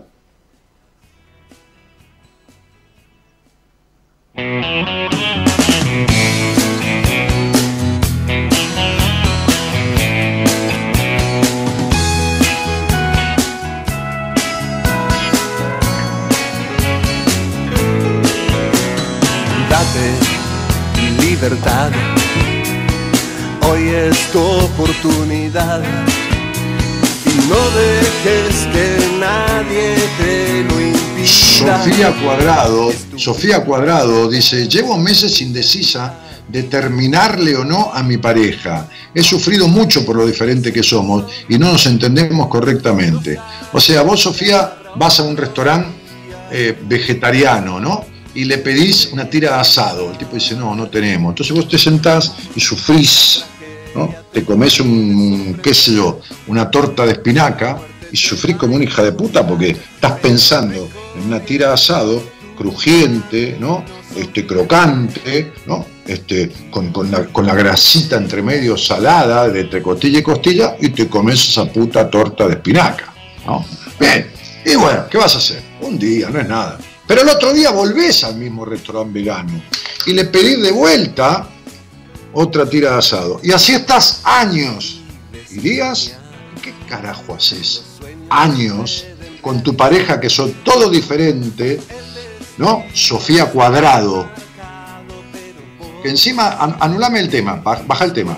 Que encima de cuadrada no tenés nada, tenés, pero estás cuadrada de apellido, cuadrada, como que no te entra una bala, razonal, racional, desconfiada como la puta madre. Nunca confiaste en este tipo, ni en ningún hombre en tu vida. Ningún hombre en tu vida. Te juego lo que quieras. Entonces, ¿de qué me hablas que son diferentes? Si vos nunca fuiste vos. Hola, buenas noches. Hola, buenas noches. ¿Cómo te va? Bien, bueno, bien es una forma de decir. Bueno, estamos vivos. Sí, que es lo importante. Es algo es lo importante si se sabe usar. Sí. ¿Entendés? Claro. Ahora, si no, es como un tipo que me contaba que tenía millones y millones de dólares y tenía un- una falta de paz en su vida impresionante. ¿Es importante el dinero? Sí, si lo sabes usar. Pero este era un infeliz. Le dije, ¿de qué te sirve tanta plata si sos un infeliz? O sea, estás infeliz. Sí, me dijo, tenés razón. Vino una entrevista, ¿no? Sí, tenés razón, me dijo. Y bueno, entonces. Es Sí, verdad, Gloria, soy ¿y de dónde infeliz. sos? Soy de San Isidro, Villa de Guina. Sí, ¿y con quién vivís? Vivo con mi hijo menor, hablamos una vez, eh, me sirvió bastante lo que me dijiste, pero es como que no sé quién soy. No. Entonces no, te, entonces no te sirvió de nada porque nada hiciste. Yo te dije qué te pasaba, de dónde venía y lo que tenías que hacer. Y Sí, si no lo hiciste, sí. bueno, si no lo No, hiciste, no. ¿de qué querés que hablemos? No, el tema es que no sigo dando vueltas sobre el pasado. ¿Y yo qué querés que te arregle? Si yo ya te expliqué lo que por hacer. ¿Cómo mi vida? Eh, no, no, es desde ya que no podés arreglarlo. Es, soy yo quien tiene que tomar las riendas de, de mi vida. Eh, y- sí, pero contame entonces, mami, ¿qué, qué es lo que te trae a mí? ¿Pues ¿Sabés cuántos años tenés vos? Eh, perdón, No, digo, si, si, si, si cuántos años tenés. sí, unos cuantos. ¿Cuántos son? 59, Ajá. Vamos a poner 60 para redondear, pues ya los 59 los cumpliste, ¿no? sí, en, marzo estás primero. viviendo, estás viviendo los 60. Los 59 ya están cumplidos, por eso se llama cumplidos. ¿no? Ok, Porque estás viviendo los 60. Bueno, ¿cuánto de esos 60 años vos crees que fueron plenos de tu vida? eh, pocos en la adolescencia. Muy bien, entonces tenés toda la vida desperdiciada, 45 años de desperdicio. Sí, absolutamente. Sí, bueno, por eso, cielo. Ahora, ¿quién eligió vivir de esa manera? Vos. Sí, No sí, pudiste por vivir esto de la comodidad, de estar acomodada. la comodidad de estar incómoda, no acomodada. Porque las palabras, ¿no? Como dice mi mujer, ¿qué es la zona de confort? Esto, esto que dice, ¿quiere salir de su zona de confort? Yo no quiero salir de mi zona de confort. Si estoy confortable, ¿para qué mierda me quiero salir? Todo, todos usamos todo al revés. Más vale malo conocido que bueno por conocer. Salir de la zona de confort. Pero no la puta que te parió. Salir a la zona de, de- de inconformismo. Salir de estar incómoda. Sí, Salir de lo malo verdad. conocido. ¿Más qué más vale malo conocido que bueno por conocer? Quiere decir que yo conozco un restaurante que como para la mierda y más, no, más vale malo conocido. No voy a ir a otro restaurante. La gente tiene la cabeza hecha mierda, ¿entendés? Utiliza frases para justificarse su vivir para la mierda. Entonces realmente yo ya sé que todos hablamos de la misma manera y yo decía estar acomodado y no cómodo. Ya sé, ya entiendo, pero te das cuenta que es una locura, porque parece mejor estar acomodado que cómodo, parece mejor. Viste que uno dice, uy, aquel sí que, que no tiene problema en el trabajo porque está acomodado con el jefe. ¿Viste? Lo, lo estás diciendo como mejor que el que está cómodo. sí, Sin embargo, es mucho peor. Porque estar acomodado con el jefe significa estar lamiéndole el culo al jefe todo el día. Mirá qué precio que hay que pagar. carísimo. Entonces, nosotros hablamos una vez. Bueno, sí, te sirvió. No, no te sirvió de nada. No, mentira. Sí, me doy cuenta que no, ¿De qué te sirve? que no hice nada. Dice, doctor, usted me dio una vez esas pastillas para la fiebre. ¿Y qué tal? ¿Cómo le fue? "Eh, me sirvieron porque tenían rico gusto a mentol, pero tengo la misma fiebre. Entonces no te sirvió de nada, te dice el doctor. Sí, me pasa con la medicación. Justamente por eso te lo digo. Sí, me pasa con la medicación. Sí. Eh, ¿Para qué tomas, sí. ¿para qué tomas medicación? Depresión, Claro. Mm. Sí. Bien. Pero depresión, no. y, depresión, depresión y tomás algún ribotril también, ansi- ansiolítico Sí, también. sí, sí, Bueno, sí, al. No sirve, no, sirve, no sirve de nada. No, me sir- tiene como sirve de nada, sí. A ver si me entendés. No es que no sirve, no te arregla nada de nada. Solamente, solamente amortiguan cierta cuestión de no llegar tan abajo, ¿se entiende? Sí, O sea, si vos no tomás nada para un resfrío, el resfrío se cura en 10 días. Y si tomás algo para el resfrío, también se curan 10 días. Lo que pasa es que cuando tomas algo, los síntomas son un poco más livianos. Baja la congestión, baja la... Pero el resfrío, como decía un viejo médico amigo mío, el resfrío se cura en 15 días con medicamento y en 15 días sin medicamento. ujú. ¿Entendés? sí. Sí, un poco sí, de leche caliente con azúcar y esa cosa, una aspirina cuando mucho. Listo. Ahora bien, el punto es este. La medicación, sin un trabajo sobre lo que causa la depresión y esa depresión reactiva que tenés, porque es una depresión con ansiedad a la vez, Sí, no, sir- no sirve para nada. Por eso decía Freud, no Daniel Martínez, Freud decía, ni todos los medicamentos del mundo sustituyen lo que algunas palabras con conocimiento amorosamente dichas.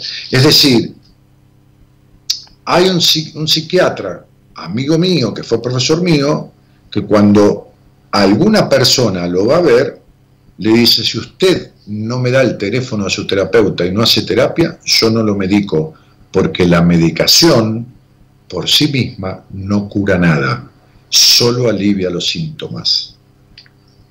sí, Entonces, ni tus enojos están aliviados, ni tus vueltas, ni el peso de tu vida, ni tu desconfianza. Te has casado, no has, has desconfiado de todos los hombres de tu vida, vivís más tensa que nunca.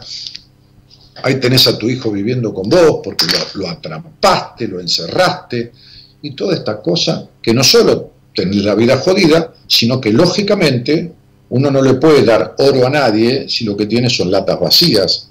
Así que no le puedes dar otra cosa a tu hijo que una madre infeliz. Sí, él me lo dice. Sí, Él te lo dice, tiene pero no 20 puede años y me lo dice. Él te lo dice, pero no puede tener un vínculo coherente con ninguna mujer. Le pasa, Pero mi vida, por supuesto. Desde ya. sí. Sí, sí, es real. Sí, ya sé que es real. Estás hablando conmigo. Yo ya sé lo que sé y también sé lo que no sé. Entonces sería, vivís tomando pastillas hace 15, 20 o 30 años, no importa lo que haga, y no te sentaste nunca con ningún terapeuta porque no tenés terror de abrir tu cabeza, de que te hablen de cosas que nunca hablaste, de que te muestren determinadas cuestiones en las que desastrosamente te has vinculado, y no querés. Y bueno, Sí, no, los terapeutas con los que estuve fueron desastrosos. derecho a tu muerte de esta manera. No, ¿y cómo no van a ser desastrosos? Si el 98% de los terapeutas trabaja con lo que lleva el paciente y vos nunca llevaste nada. ¿O cuándo le llevaste tu fantasía? ¿Cuándo le llevaste tu cabeza llena de ratones del tamaño de elefante que tenés? Porque te- los ratones esos del tamaño de elefante que te hiciste siempre, te los metiste bien en el culo, vieja. Nunca le contaste a los terapeutas tus curiosidades, tus ratoneadas, tu todo. Siempre te las guardaste, siempre te postergaste. Nunca, te la- nunca le contaste que desconfiaste de todo el mundo. Nunca le contaste abierta y naturalmente. Le hablabas y razonabas de cada cosa que hablaba y seleccionabas de esto no hablo y de esto sí. A mí no, hermana. A mí no. Eso que fue lo que vos hiciste. No hiciste terapia en la puta vida de Dios. Yo creo que busqué cómplices. Sí, está bien, pero vos fuiste la que buscaste el cómplice. Yo sí. puedo buscar, yo puedo salir a la vida y buscar un tipo para robar, buscar un tipo para vender cocaína, buscar un tipo para violar niños o buscar un tipo para tomar una cerveza y hablar de la vida y jugar un truco. Soy yo el que lo busco. Por supuesto que yo elijo tomar una cerveza y jugar un truco. Pero si quiero busco un cómplice para delinquir en cualquiera de las otras cosas. Vos te buscaste cómplices para delinquir. Usás mis términos, pero los seguís buscando. Vos nunca te sentaste en una terapia y dijiste, esta soy yo, este es mi quilombo, quiero ser perfecta, desconfío de todo el mundo, nunca me dejé conocer por nadie, tengo curiosidades que me he tragado toda la vida. Tal cual, es así. Lógico. Sí. Pero por favor, entonces, eh, Gloria, eh, tengo una puta soledad interna que Mm. en vez de asumirla, la niego. Entonces yo soy de las que le dicen, Gloria, ¿te caíste del árbol? No, me tiré. Yo nunca me caí. Esa soy yo. No te admito ni en pedo. Y bueno, hermana, entonces, si vivís así y tenés una charla conmigo cada 3 4 años, ¿y qué querés arreglar? Un carajo de nada. Tenés un tumor que ya pesa 20 kilos, que es parte de tu historia y cada vez crece más. Y todo lo que no se cambia, no sigue igual, empeora. Por eso estás peor. Por eso estás peor. Mira, te invito a una cosa, vos seguís como estás, pero tomá el compromiso de hablarme en abril del año que viene. Ok. Sí. Y yo quiero saber cómo vas a estar en abril del año que viene. Voy Yo a quiero saber. Yo- tratar. no, no, no, no, no, no. Yo quiero saber cómo vas a estar en abril del año que viene. Porque ¿Estaré? si vení, porque si, sí, esa es la pregunta. Estaré. Porque no sé si vas a estar. Si vos seguís así, yo no sé si vas a estar. Mira que pocas veces yo digo esto. Y si estás, yo quiero ver, no por satisfacción, ¿eh? No por satisfacción, ni en pedo. Yo, yo, yo no soy un perverso, No, no. sino que quiero ver cuán de jodida vas a estar para ver si todavía se puede hacer algo. Y yo no estoy asustando, ¿eh? yo no necesito No. pacientes. ¿eh? Yo tengo cubierto todo junio y, y principio y gente que está esperando que, se, que, que alguien postergue porque no quiere tomar en junio, no quiere esperar tanto, de entrevistas nada más. Y tengo personas que he visto en febrero y marzo que están esperando a junio y a julio para atenderlas. Yo no te estoy asustando, yo, yo ni en pedo hago eso, ¿eh? Yo, yo, yo No, ni en pedo hago eso. No, no, no, te estoy diciendo porque tenés un año 9 con, con un, un año 9 con 11 y te lo regalo, pero ¿sabes qué? Pero que, te lo regalo con un, un paquete y, y- y un pasaje de avión gratis para que vaya para otro lado, en el estado tuyo.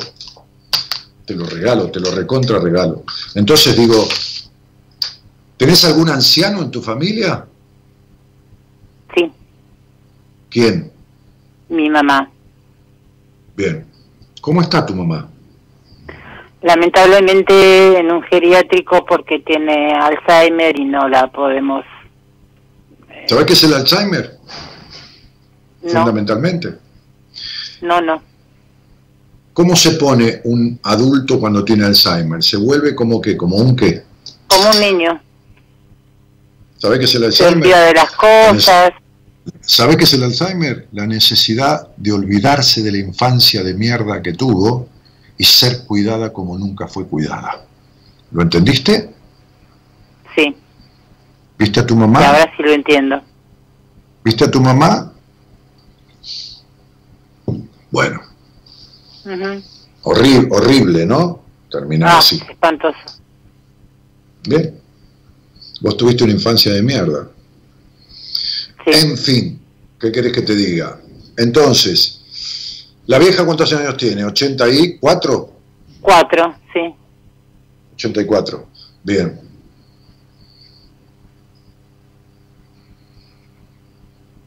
Y no sé, no sé si, si, si va a andar por estos mundos, por alrededor de octubre, pero, pero en todo caso sería una muerte liberadora. El problema es vos. El problema es vos. Si todavía te quedaran veintipico de años para vivir, el problema es cómo lo vas a vivir o de qué manera, si si no cuidas lo que tenés que cuidar y revertir lo que tenés que revertir. El año que viene es muy duro. Parte de este año sobre fines y el que viene es muy duro. Vos no vivís hablando de lo que vas a comer y nunca te haces de comer. Vivís hablando de lo que vas a comer y te cocinás. Sin embargo, vivís hablando de la mierda que vivís y nunca te preparás una comida diferente. Para el alma, digo. Para tu vida, digo. Está claro, Gloria. Clarísimo, clarísimo. Claro, haz lo que quieras. Te mando un besito grande. No, quisiera realmente tener una entrevista con vos. Ah, no, qué entrevista, hemos hablado bastante. Tenés que sentarte con alguien que sepa. ¿Entendés? Sentarte con alguien que sepa. Sí, sí, pero por eso mismo quisiera, no sé, comunicarme con Marisa. si, nos tenemos que ver, nos veremos y ya veremos qué te pasa, con qué te pasa, por qué te pasa, de dónde te pasa. Hablaremos de cosas muy íntimas que nunca hablaste. Conmigo no se jode, en una entrevista es suficiente. Alcanza y sobra y veré en manos de quién te pongo este, si, si hace falta alguna otra persona que no sea yo. Te mando un beso grande. Ok, un beso grande. Gracias, Dani. Somos la buena compañía que no ve el medio vaso vacío, pero igualmente, de 0 a 2, lo llenamos juntos. Buenas compañías. Con Daniel Martínez. Muchas gracias, señor, por presentarse a nuestra solicitud de trabajo. Lo llamaremos en caso de ser aceptado y le pedimos, por favor, que antes de retirarse realice en la parte en blanco del formulario una breve descripción de su persona.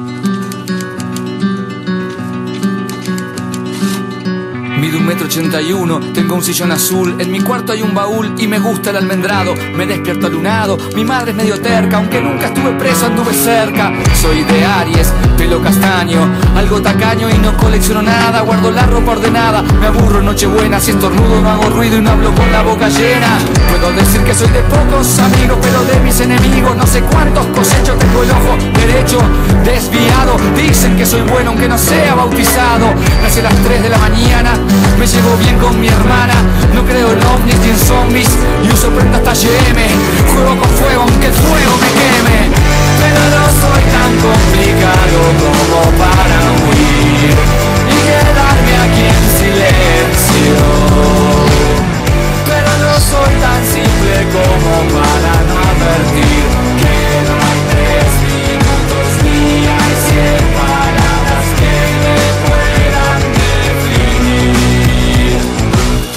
boca abajo y con pijama se hace frío. De la vida yo me río porque es corta y grata. No uso saco ni corbata ni me gusta el protocolo. Estoy en buena compañía, pero sé cuidarme solo. Si tengo vergüenza, me sube el color rojo. Aunque yo ya no me mojo. Si me ataca algún miedo, no profeso ningún credo ni me creo ningún macho. Alcohólico no soy, pero a veces me emborracho.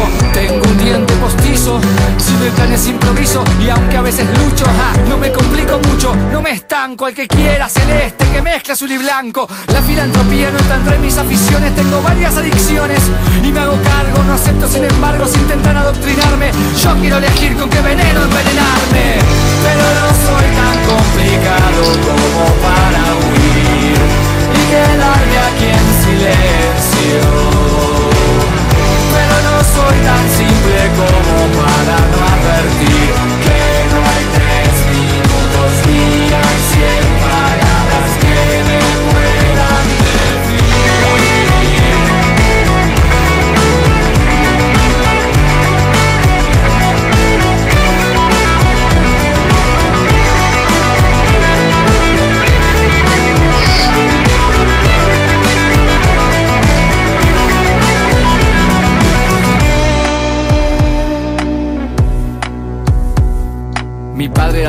pero manejaba un taxi enfrentó por mala praxis un juicio despiadado. No tuve legado ni familia de linaje y a veces el pasado me cobra peaje. Tengo perro y una marca en la rodilla, no siento cosquillas, trabajé en el municipio, no traiciono mis principios porque eso es lo primero. Si naciste incendiario, no te mueras, bombero. Nunca cuentes todo, mi abuelo me decía y no contó en su agonía donde puso el testamento y yo no puedo, aunque intento tener todo lo que quiero.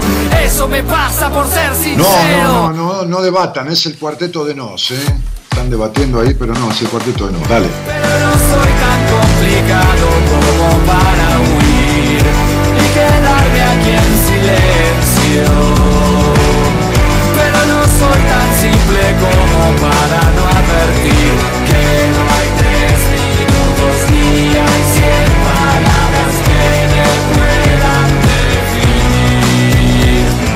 Ojalá mamá, dice Soledad Gómez, que no entiendo esta frase, ojalá mamá quien te sigue hace más años que yo, ¿quién, quién te sigue hace más años que yo?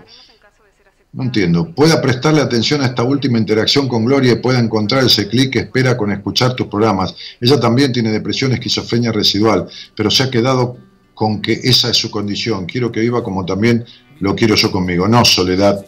No, estás totalmente equivocada. Te dije antes que vos estás de espalda a la vida. Yo tenía razón. Vos sos de las típicas minas, y digo minas cariñosamente, como muchas pacientes que tengo, ay Dani, ojalá atendieras a mi mamá. No, necesitan que la madre esté bien para no sentir culpa por estar bien. Es como si estuvieras pecando a la, a la, orden divina de tener que sufrir, porque no te mereces disfrutar, porque tu puta madre, y no digo puta madre como insulto, ¿no? porque viste que uno dice la puta madre, porque tu puta madre fue una sufrida toda su puta vida. Entonces, ¿sabes qué? Soledad, no, no, no tiene mérito ser feliz y disfrutar de la vida con una madre feliz. Eso no es ningún mérito. No tiene mérito hablar inglés con una madre que te habló inglés. Tiene mérito hablar inglés con una madre que te habló castellano. Y tiene mérito ser feliz o vivir en bienestar con una madre que se cagó de angustia su puta vida. ¿Qué carajo estás queriendo? Que tu madre con su esquizofrenia reactiva y con todo lo demás se dé vuelta y reconozca y todo para que vos mires de frente a la vida, que tenés la cara tapada por el pelo, porque así estás tapada en tu vida. No existís. Te lo dije antes sin saber nada de vos. No existís. Deja de joder con tu madre y hacete cargo de tu vida. No acepto, sin embargo, si intentan adoctrinarme. Yo quiero elegir con qué veneno envenenarme.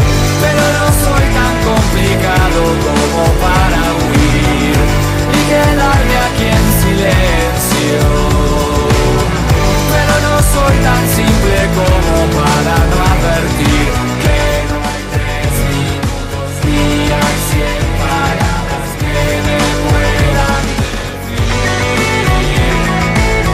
Adriana Escobar dice, mi madre tiene Alzheimer y siempre pensé eso, Dani, su infancia fue muy triste.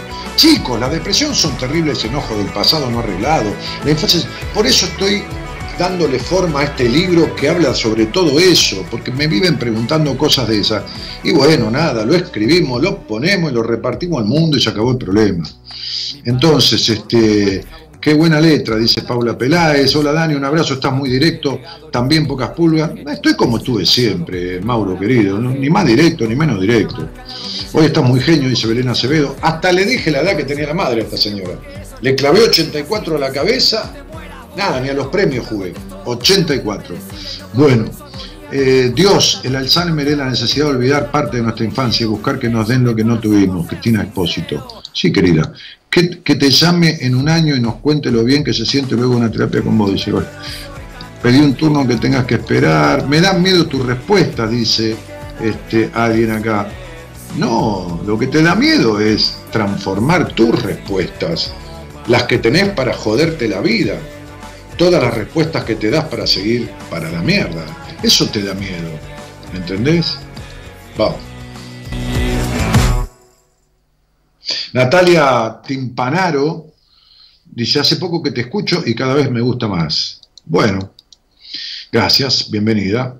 Este, eh, Ana, Nani, Mactub dice, maestro Dani, Gladys dice, soy Gladys de La Pampa, siento una necesidad de poder comunicarme con usted, no sé cómo hacer. Pon el teléfono en la bandeja privada y listo. Belu Corrientes dice, jaja, como putea. No, utilizo todas las palabras que conocemos todos. Florencia Carrasco dice, hola Daniel, qué buen tema. Yo estoy en el proceso de desacomodarme, aunque tenga miedo, estoy decidida. Bueno, me alegro, me alegro mucho por vos. Hola Dani, dice Renzo. Jenny Judith dice, Dani, qué difícil es poder darse cuenta y tener la fuerza y voluntad para cambiar la historia. No, hay gente que quiere vivir para la mierda y vos sos una de ellas. ¿Difícil? No, para nada. No es nada difícil. Hay que hacerlo y se acabó como todas las cosas de la vida. Pablo Mayoral dice, Dani, querido, abrazo grande, feliz día a la patria, atrasado unos minutos. Bueno, feliz día ¿eh? este, de, este 25 de mayo de 1800. este, 10 que hubo tantas traiciones y tantas este, adhesiones, ¿no?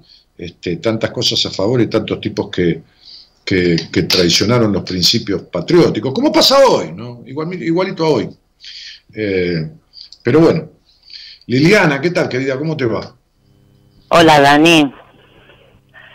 Bien. Bueno, ¿de dónde eres? De Rosario. De Rosario. Muy bien. ¿Y, ¿Y, vivís así, además de ser de allí? Sí, sí, nací acá y vivo acá. Bueno, anda bien Rosario con el tema este, ¿no? De la, de la, de la pandemia. anda, bastante bien. Sí. ¿Eh? Sí, sí. sí. Eh, yo ayer salí a caminar las cinco cuadras permitidas después de, no sé, dos meses que estaba metida acá adentro, así que nada, Sí, pero, han bajado la curva, no, no, no tienen potenciación de los contagios, están...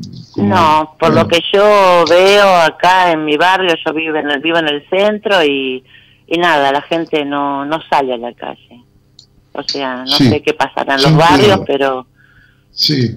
Pero hasta ahora bien. Bueno, hay países que, creo que Singapur, no me acuerdo, no le dieron ni pelota a la Organización Mundial de la Salud, no tienen ni un muerto han respetado todas las pautas, han usado barbijo antes que todo el mundo, se han aislado poblaciones enteras de, ese, de ese país, no me acuerdo si es Singapur o un país de Oriente, que tiene mil kilómetros de frontera con China. ¿eh? Este, bueno, Japón también. Bueno, Lili, este, ¿y a qué te dedicas en la vida?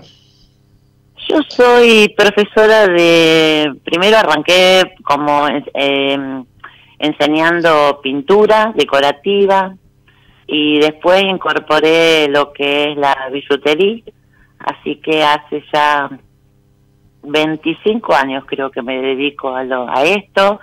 Tengo mi taller en mi casa. O sea, o sea, tipo profe de artes y oficios y a su vez este, enseñar y, hacer. Sí, ahora estoy nada, sin trabajar porque no no puedo tener alumnas, pero bueno, en cualquier momento se reincorporarán.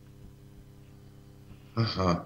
Y, y, y, y, así como las chicas o, mujeres dan clases de maquillaje a distancia y dan clases de, yoga a distancia, ¿vos no podés dar clase de lo tuyo a distancia? Hacerlo virtual, sí, podría ser. Lo que pasa que no tengo una buena camarita y el tema de la bijou, viste, es tan, es tan chiquitito todo, ¿viste? Porque no, no, a ver, no hago solamente lo que es el armado de bijou, hago una bijou que es muy, muy especial, que es eh, tejida, tejido de mostacilla, entonces es muy chiquitito, ¿entendés? Entonces si la cámara no me toma bien, es medio mm, incómodo para, para enseñarlo por un por medio de una cámara, es más eh, no sé, me parece, no sé.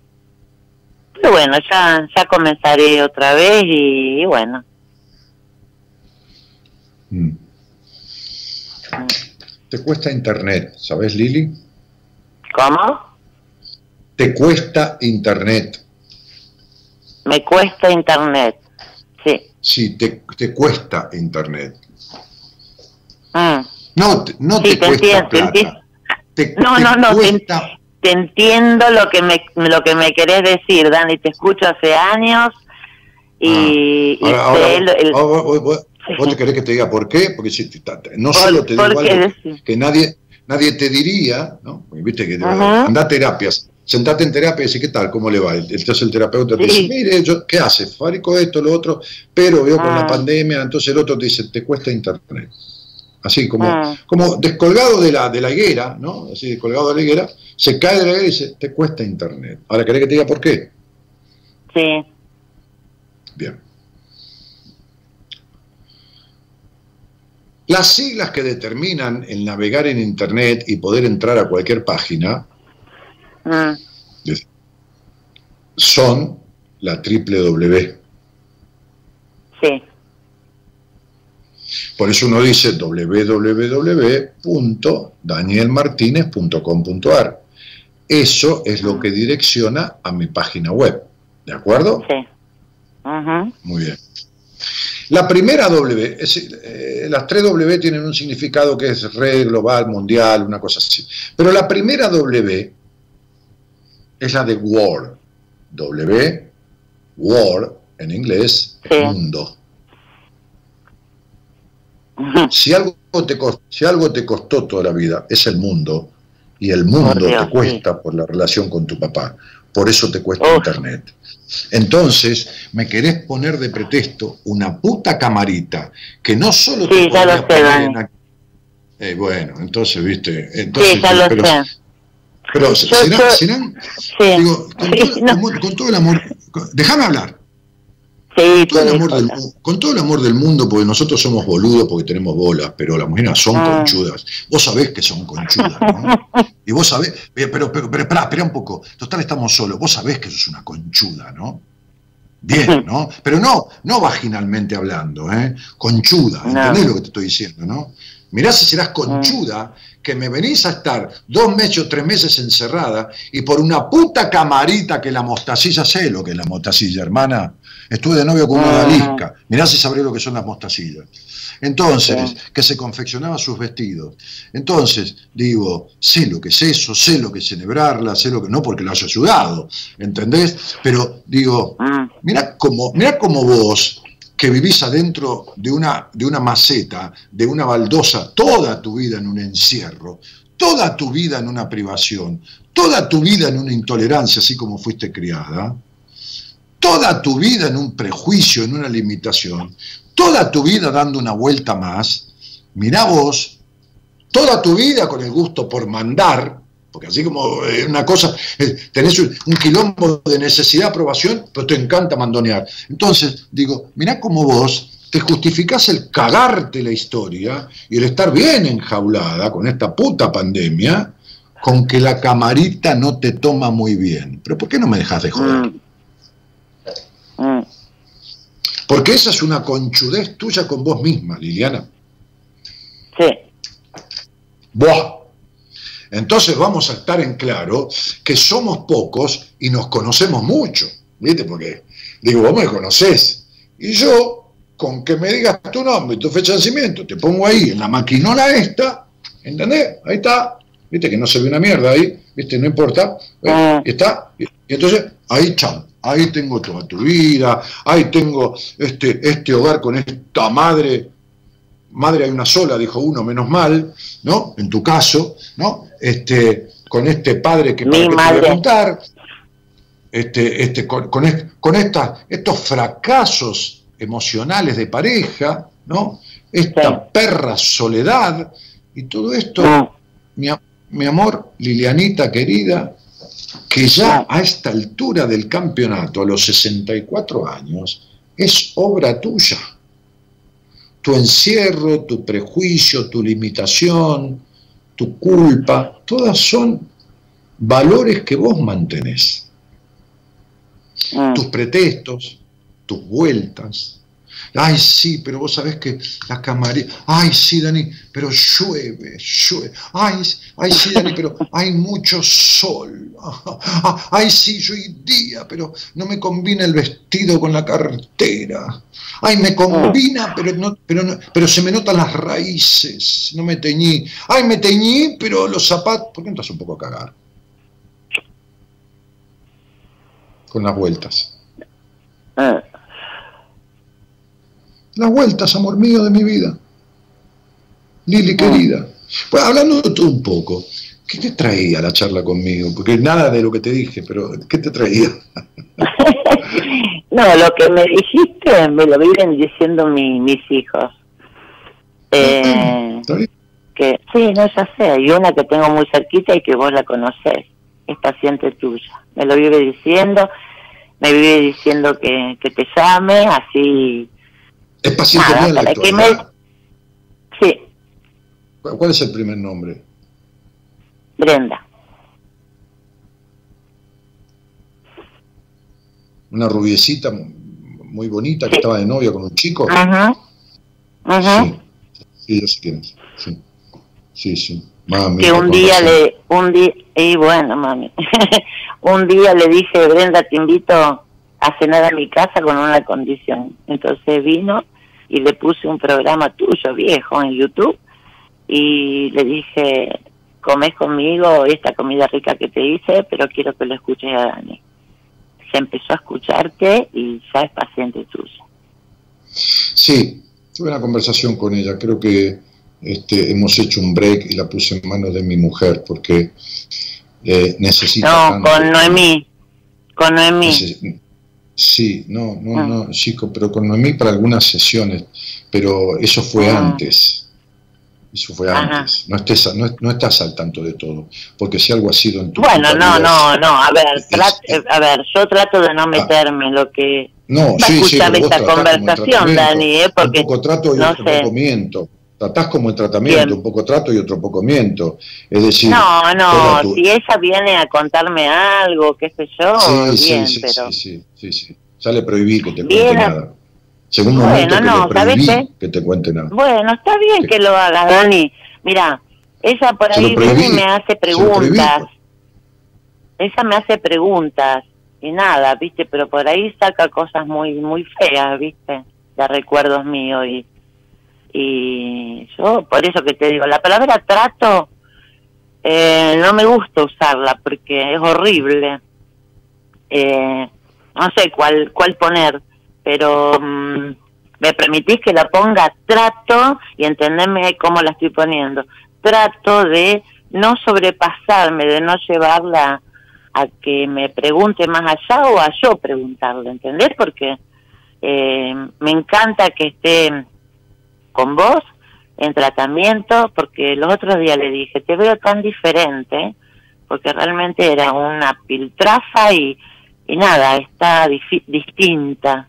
Y así que bueno, ella me dice, ¿por qué no lo llamas a Dani? Y hoy no sé, hoy no sé qué pasa. Sí, mira, eh, sí, eh, hicimos una etapa de, un par de meses con Brendita, dos meses y pico, ha logrado mucha mejoría, eh, falta. Este, sí, claro que sí. Ya la, ya la he encaminado para, para lo que falta. si yo tuviera que, que había un pájaro que, el cuento del, del, cóndor, ¿no? Este, del halcón, perdón, este, que no volaba y no volaba y no volaba, ¿no? Y el jeque que ah. había pagado fortuna puteaba, y un día el, viejo jardinero, que no sabía una mierda de halcones, le dijo, me, deja que le dé una mano, ¿no? Y el jeque le dijo, si lo llegas a lastimar, te mato. Este, pero dijo el, viejo jardinero del, del palacio del jeque, dijo, pero ninguno de sus sabios pudo, déjeme ver si lo ayuda a que vuele. Bueno, andá. Le cortó la rama y voló. Ah. Si algo tendrías que hacer es echarla a tu hija de ahí. ¿Qué, no te entendí. Olímpicamente, sí, claro, qué mierda vas a escuchar, la única parte que no. No, no, pero no, no, se cortó justo, Dani. No te, sí, sí, pero sé, pero no, no, pero las cosas no se cortan. Pero decime, ¿echarla dijiste? Eh, Sí, sí, echarla, decirle, Brenda, ya estás grande, la cuna te queda chica, salite de encima mío, andate de acá. Vos, vos sabés que vivimos en el mismo edificio, la que más baja es ella, yo no... Alquilá eso, alquilá, déjame hablar a mí, alquilá eso, alquilalo y andate a otro lado y sacarla No, yo alquilo, Dani, yo alquilo acá y ella se vino a vivir, no, no vive conmigo, vive en el mismo edificio, en otro departamento. Yo alquilo. No me estás, entendiendo. Yo, sé dónde vive tu hija. ¿Qué, qué, me estás ah. diciendo? pero ¿cómo me estás diciendo que yo me va? O sea, ¿dónde me voy a ir? En la puta vida te escuchó nadie y no podés escuchar a nadie, ¿no? no, Dani, no te pasó en tu infancia que te escuchó nadie. No te escuchó nadie y no escuchás a nadie. Y hablas encima mío y no querés escuchar. No, ah, no, ah, no trato, no, no hablo encima tuyo, Dani, pero me dijiste, andate de ahí. Yo no te dije eso. Ay, entendí eso, perdón. Pero claro, si nunca en la puta vida escuchás. ¿Entendés? Pero entendí eso, Dani, no a tu hija, déjame hablar. Echa a tu hija de ahí. Que se vaya a la mierda de ahí. No es, ahí está, habla, habla, no para. No puede. no puede, no puede, es insoportable. ¿Qué insoportable? no, te no te entendí. insoportable. Pero no te entendí, Dani, lo que dijiste. ¿Te podés callar un minuto y medio de reloj? Sí, me callo, Dani. Muy bien, a, a partir de ahora. Tu hija vive encima tuyo, pero no encima porque está en el piso de arriba. Vive encima porque no puede dejar de tener esta simbiosis de mierda que vos misma creaste. Y ya que tenés la vida cagada, porque la tenés cagada desde hace 45 años, tratá de darle una mano a esa piba, que no es culpa de que vos hayas elegido que nazca. Entonces sacala la mierda de ahí, decirle que se vaya, que no la querés ver más, que por favor, que es un bien para ella y que te lo dije yo, que se alquile otra cosa en la concha del loro, pero que se vaya, que se vaya de ahí, ¿entendiste? Ahora habla lo que quieras. Porque yo no la crié. Yo no la crié con ese complejo de puta, ni con esa estructura, ni con ese abandono, ni con toda esa mierda que tiene enfrente. Yo no la crié. Esa es tu responsabilidad. Pero no, no entiendo, ¿vos me estás diciendo que tiene abandono de parte mía?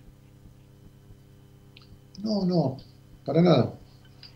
Ah, no, no, quería saber No, eso. para nada más. No, no, para nada, no.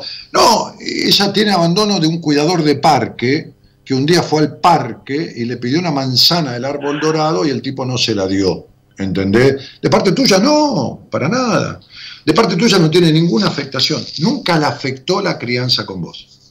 No le afectaron tus prejuicios, ni tu necesidad de controlar todo, ni los juicios que le metiste sobre la sexualidad. No, nada de eso le afectó a la chica. Nada. ¿Qué le va a afectar? Para nada. Para nada, Liliana. ¿Vos creés que No, le puede no, haber no. afectado todo eso? Es que no sé, Dani. Es que vos, No, vos no, creés que tuviste que ver No con soy, eso, con- Dani? no, soy con, no soy consciente de haberlo hecho, Dani. ¿Vos crees que fuiste una mujer libre en la vida con permiso del sano disfrute, de lo lúdico, de lo genital? ¿Vos crees que has tenido una, una, una vida mayoritariamente libre en las cuestiones que un niño disfruta? Porque un niño lo único que quiere es jugar y descubrir su sexualidad en la vida. El adulto es un niño que dejó de jugar para aprender a juzgar. ¿Vos no creés que has sido intolerante, manipulador y prejuiciosa? Conscientemente, no, Dani, no sé. Entonces yo te pregunto, ¿me, me podés calificar Ah. tu sexualidad, tu libertad en la sexualidad de 1 a 10? No la cantidad de tipos con los que estás acostado, eso no importa. La libertad, es decir, la conciencia de libertad, el sano disfrute de tu cuerpo, de tus orgasmos, de tus pechos, de tu boca, de todo. ¿Me lo podés calificar de 1 a 10? Ahora es nula, porque no, no, tengo, no, tengo cuando tu- cuando relaciones. tuviste- no, princesa, cuando tuviste a tu hija. Cuando tuviste a la nena, hasta que tuvo 10 años, 12, 14. Ah, a ver. Mm, sí, revisa. Mm, y no. Ahí Bien, no ¿y qué te- andaba muy bien. ¿Y quién, y quién te crees que la crió yo? Si estaba llena de prejuicios vos y culpas con la sexualidad. Yo no la crié. En esos años se marcó su estructura psíquica y el comienzo de Ah. su personalidad y, y los conceptos sobre ese tema. Yo no la crié. ¿Está Sí. claro? Bien. Sí, ¿Te acordás de cómo te crió vos- tu mamá? ¿Te acordás de cómo te crió tu mamá, Liliana? Eh, sí, Bien, igualito. Igualito fue con tu hija. Mm, no sé si fue tan igual, pero bueno, sí. Bueno, similar en algunos conceptos que tienen que ver con esos Ah. Sí, temas. porque era otra cosa, qué sé yo, pero bueno, sí. Similar en los conceptos de base, amor mío. Similar. Sí, está Entonces, bien, Dani, te, te entiendo lo que lo que querés decirme, sí. Eso es, muy bien, qué suerte. Entonces, digo Ah. esto.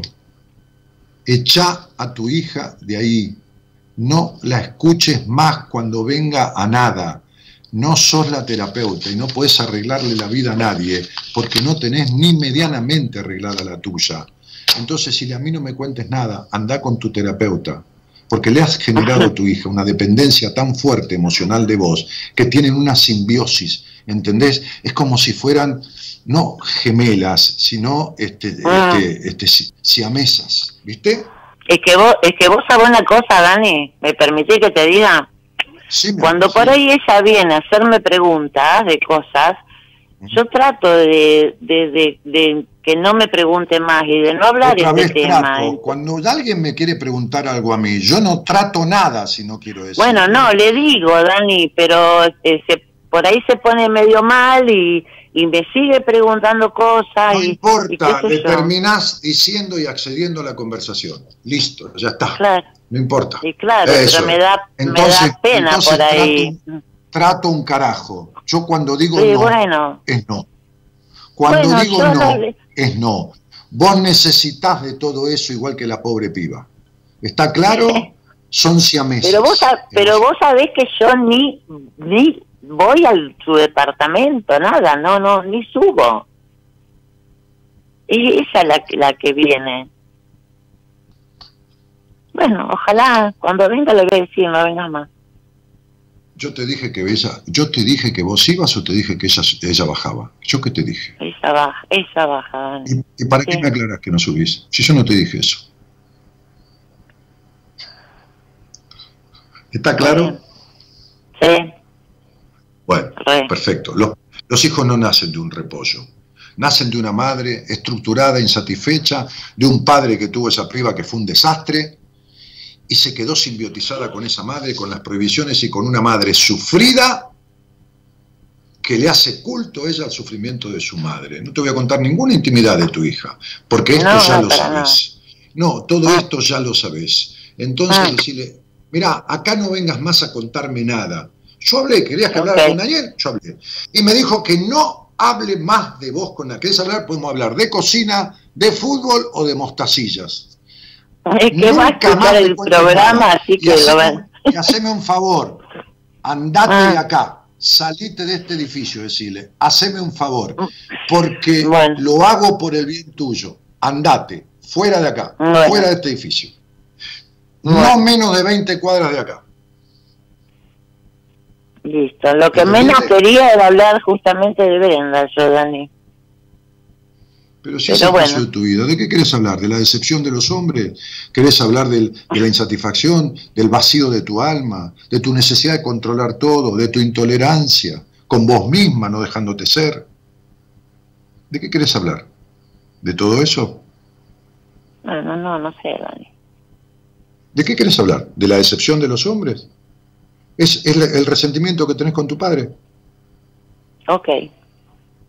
Claro, bueno, entonces, eh, mira, sí, sí, sí, bueno, mira, eso me sirve más como para, porque yo ya, a ver, me doy cuenta de determinadas cosas escuchándote cuando vos hablas de los padres o de la madre. Es que yo, es que, es que se dio lo de tu hija como conversación, porque a mí, no es que no me importas mm. vos, a mí me importa tu hija porque ella no eligió nacer y que la criaran así.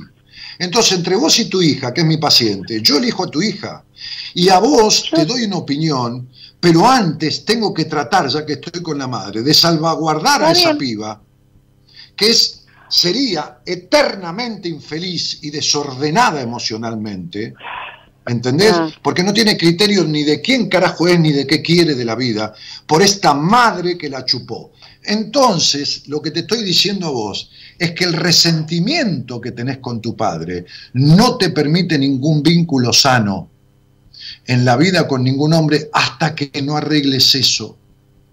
Un resentimiento con tu padre que proviene de la nada de protección que te dio. Sí. ¿Está claro? Igual que el padre de tu hija. Tal cual. Bueno. Por fin, Dios santo. Te mando un cariño grande. No, Dani, entiendo lo que dijiste, nada más. Me, no, amor, no, amor, amor, me, voy, me voy porque Me perdieron una partecita, Dani, no seas malo. Me perdieron una partecita el Terminó el programa hace 10 minutos, ¿qué querés que te diga? Si vos sos una insatisfecha, aunque estemos hasta las 4 de la mañana, igual vas a tener, eh, te va a faltar algo. Si vos sabés que te va a faltar algo, ¿qué, ¿qué partecita querés que te diga? ¿Cómo te va a ir? No, no, no, qué sé yo, no sé. Claro. No, no sé, Dani. Por eso. Eh, Nada. Nada, por eso. Te mando un beso. Chao. Dios santo. Mamita querida. Uy, deja, deja, espera, espera, espera un poquito, espera. Donald Winnicott, Donald Winnicott, lo más grande del mundo, eh, métanse, Donald Winnicott, función materna. Hablaba de, en general de dos o tres tipos de madre, ¿no? De, de, dos o tres tipos de madre. No porque el padre no es importante, es fundamental, en otras cosas. La madre lo suficientemente buena, que es la necesaria, porque perfecta no hay, lo suficientemente buena. La madre ausente en la función materna y la madre enloquecedora. Y entonces los franceses, que tienen un mismo promedio, más o menos, junto con los franceses, somos los dos países de más cantidad de psicoterapeutas en el mundo, per cápita, por supuesto, en Estados Unidos por ahí hay mucho más psicoterapeutas que en Argentina, pero digo en promedio per cápita. Los franceses, y creo que viene de Donald Winnicott la frase, dicen en francés una folía de una locura de a dos. La madre enloquecedora. La locura de a dos. Por eso el psicópata. Por eso el desorden de una hija desconcertada totalmente de la vida. Totalmente desconcertada. Por una madre totalmente desconcertada. Que dio lo mismo que recibió, pobre. Y que transparentó en su matrimonio lo mismo que tuvo de matrimonio en sus padres. Quiere decir que nunca reparó nada. Y siempre que vos que estás del otro lado no repares nada de lo que te quedó pendiente, de lo que te fue mal puesto, o de lo que te fue quitado, seguirás igual que lo que viste en ellos, o incluso mucho peor. Dale. Hoy la pelea que doy es quererme más. Hoy el grito que doy es silencio. Hoy te pido perdón si te lastimé el corazón. Hoy no quiero lo que me hace mal, lo oscuro del juego, hoy que es tiempo de sanar las heridas del tiempo. Hoy que pronto será ayer, regálate el momento. Hoy Pude ver quién soy, conocerme más. Hoy el veneno encontró su remedio.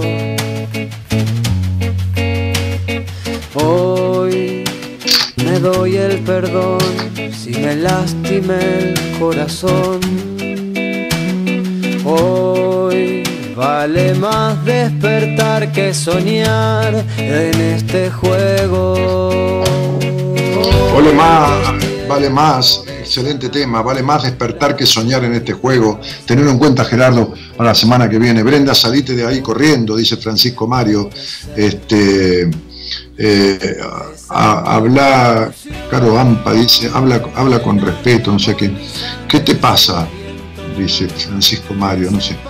No, sé a quién se dirige esa Caroampa, qué sé Bueno, este, este, aclarame si fue para mí, si, fuera para mí te borro del Facebook, ¿entendés? Este, porque no te pedí opinión de cómo hablo. Te pedí ninguna opinión. Este, y, si no entendés nada, este, no digas que no tengo respeto, porque si algo tengo para hablar es respeto.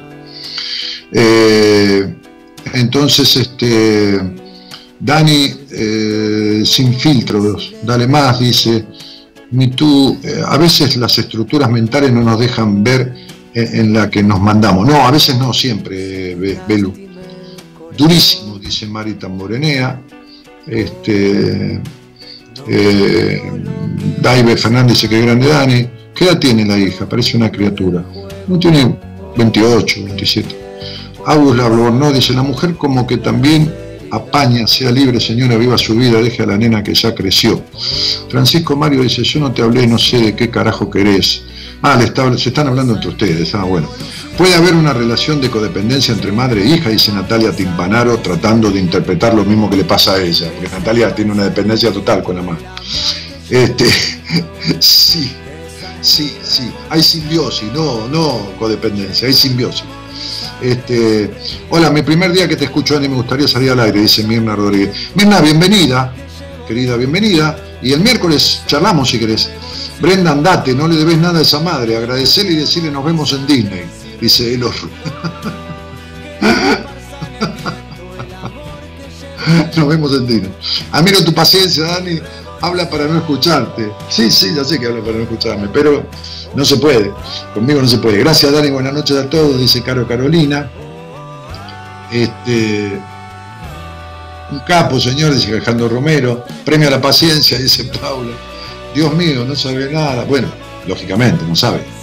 Pero ella hubiera seguido tres días, yo lo entiendo, porque yo veo su numerología y tiene una insatisfacción terrible. Pero bueno, todo eso cuesta asumirlo. Cuando uno fue tan abandonado por el padre, necesita mostrar que es perfecto para el mundo. Este, eh, quizás se quería quedar al karaoke de Gerardo, dice. Es una mujer cargada. No, no, no.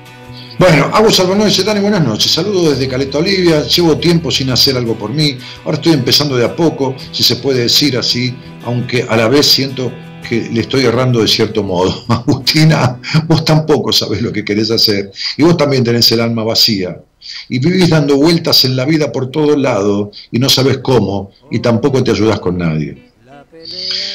Hasta mañana, maestro, dice eh, Judith Altamirano. Te escucho desde chica con mi abuela, dice Agus. Agus, no aprendiste nada. Tenés que ponerte en manos de alguien. No estás bien, estás mal. Este, Gerardo, queremos playlist ya. Gerardo, ¿por qué no haces playlist? ¿Eh? ¿Por qué no haces playlist y, la publicás? Si vos tenés acceso ahí al, coso. Un abrazo de Neuquén, dice Patrick Camu, Graciela Gentile dice cuánta verdad, este, impecable Gerardo, dice Gabriel, Lara Romana Capdevila dice muy bueno el programa de hoy. Eh, mm, mm, mm, un abrazo desde Bogotá, Colombia, dice Camila Enciso. Eh, la invitaste a cenar y la hiciste escuchar el programa, lo dijiste vos. Bueno, no sé a qué se refieren. Bueno, chicos, me mató el minuto y medio de silencio, dice Jessica. ¿Estás haciendo numerología hoy? No, Cris Morena, no, para nada, no hago numerología nunca, solamente la utilizo para la gente que sale al aire. Así que ya te pasaste de genio, dice hoy. Melina Otino dice, identificada con lo que le dijiste a la señora que era muy voltera. Bueno, muy bien. Eh, nos estamos yendo, señores. Nos estamos yendo. Ya está. ¿Eh? Corazón y pases cortos, como decía o dice Rolando Hangling. Si se van a portar mal, avisen, así voy espío. ¿eh? Y si se portan bien, bueno, que Dios los ayude. Este, escúchenme, el señor Gerardo Subirana está en los controles centrales de la radio, Suipacha y la base, este, a metros del obelisco que es tiempo de sanar las heridas del tiempo.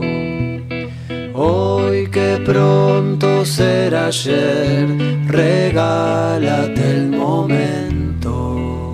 Claro, hoy pronto será ayer, hoy pronto será ayer. ¿Eh? El, hoy, el hoy es el mañana al que tanto miedo le tenías. El hoy es el mañana al que tanto miedo le tenías.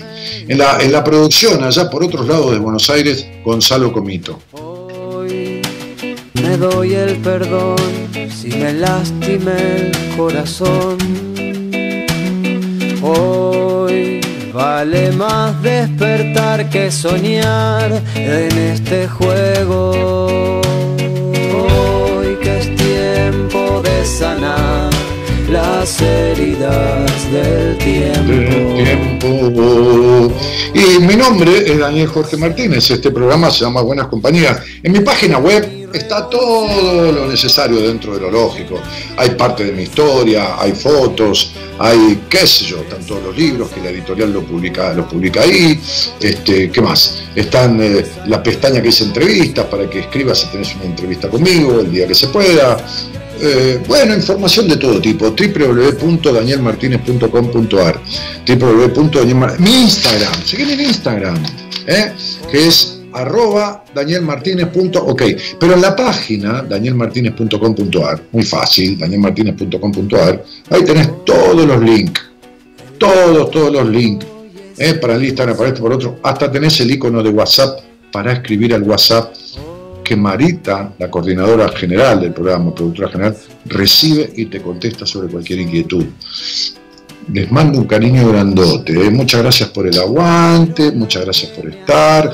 Yo vuelvo el miércoles. Mañana les voy a decir que va a estar en el programa, vaya a saber quién, pero no sé. Ah, el licenciado en psicología de la Universidad de Buenos Aires, don Enrique Audine. Así que sean audiencia de Audine mañana. Conmigo el miércoles. Chao, chao. Que se esparza en el viento el amor que llevo dentro. Esa es mi revolución. Llenar de amor mi sangre y si reviento. Que se esparza en el viento el amor que llevo dentro.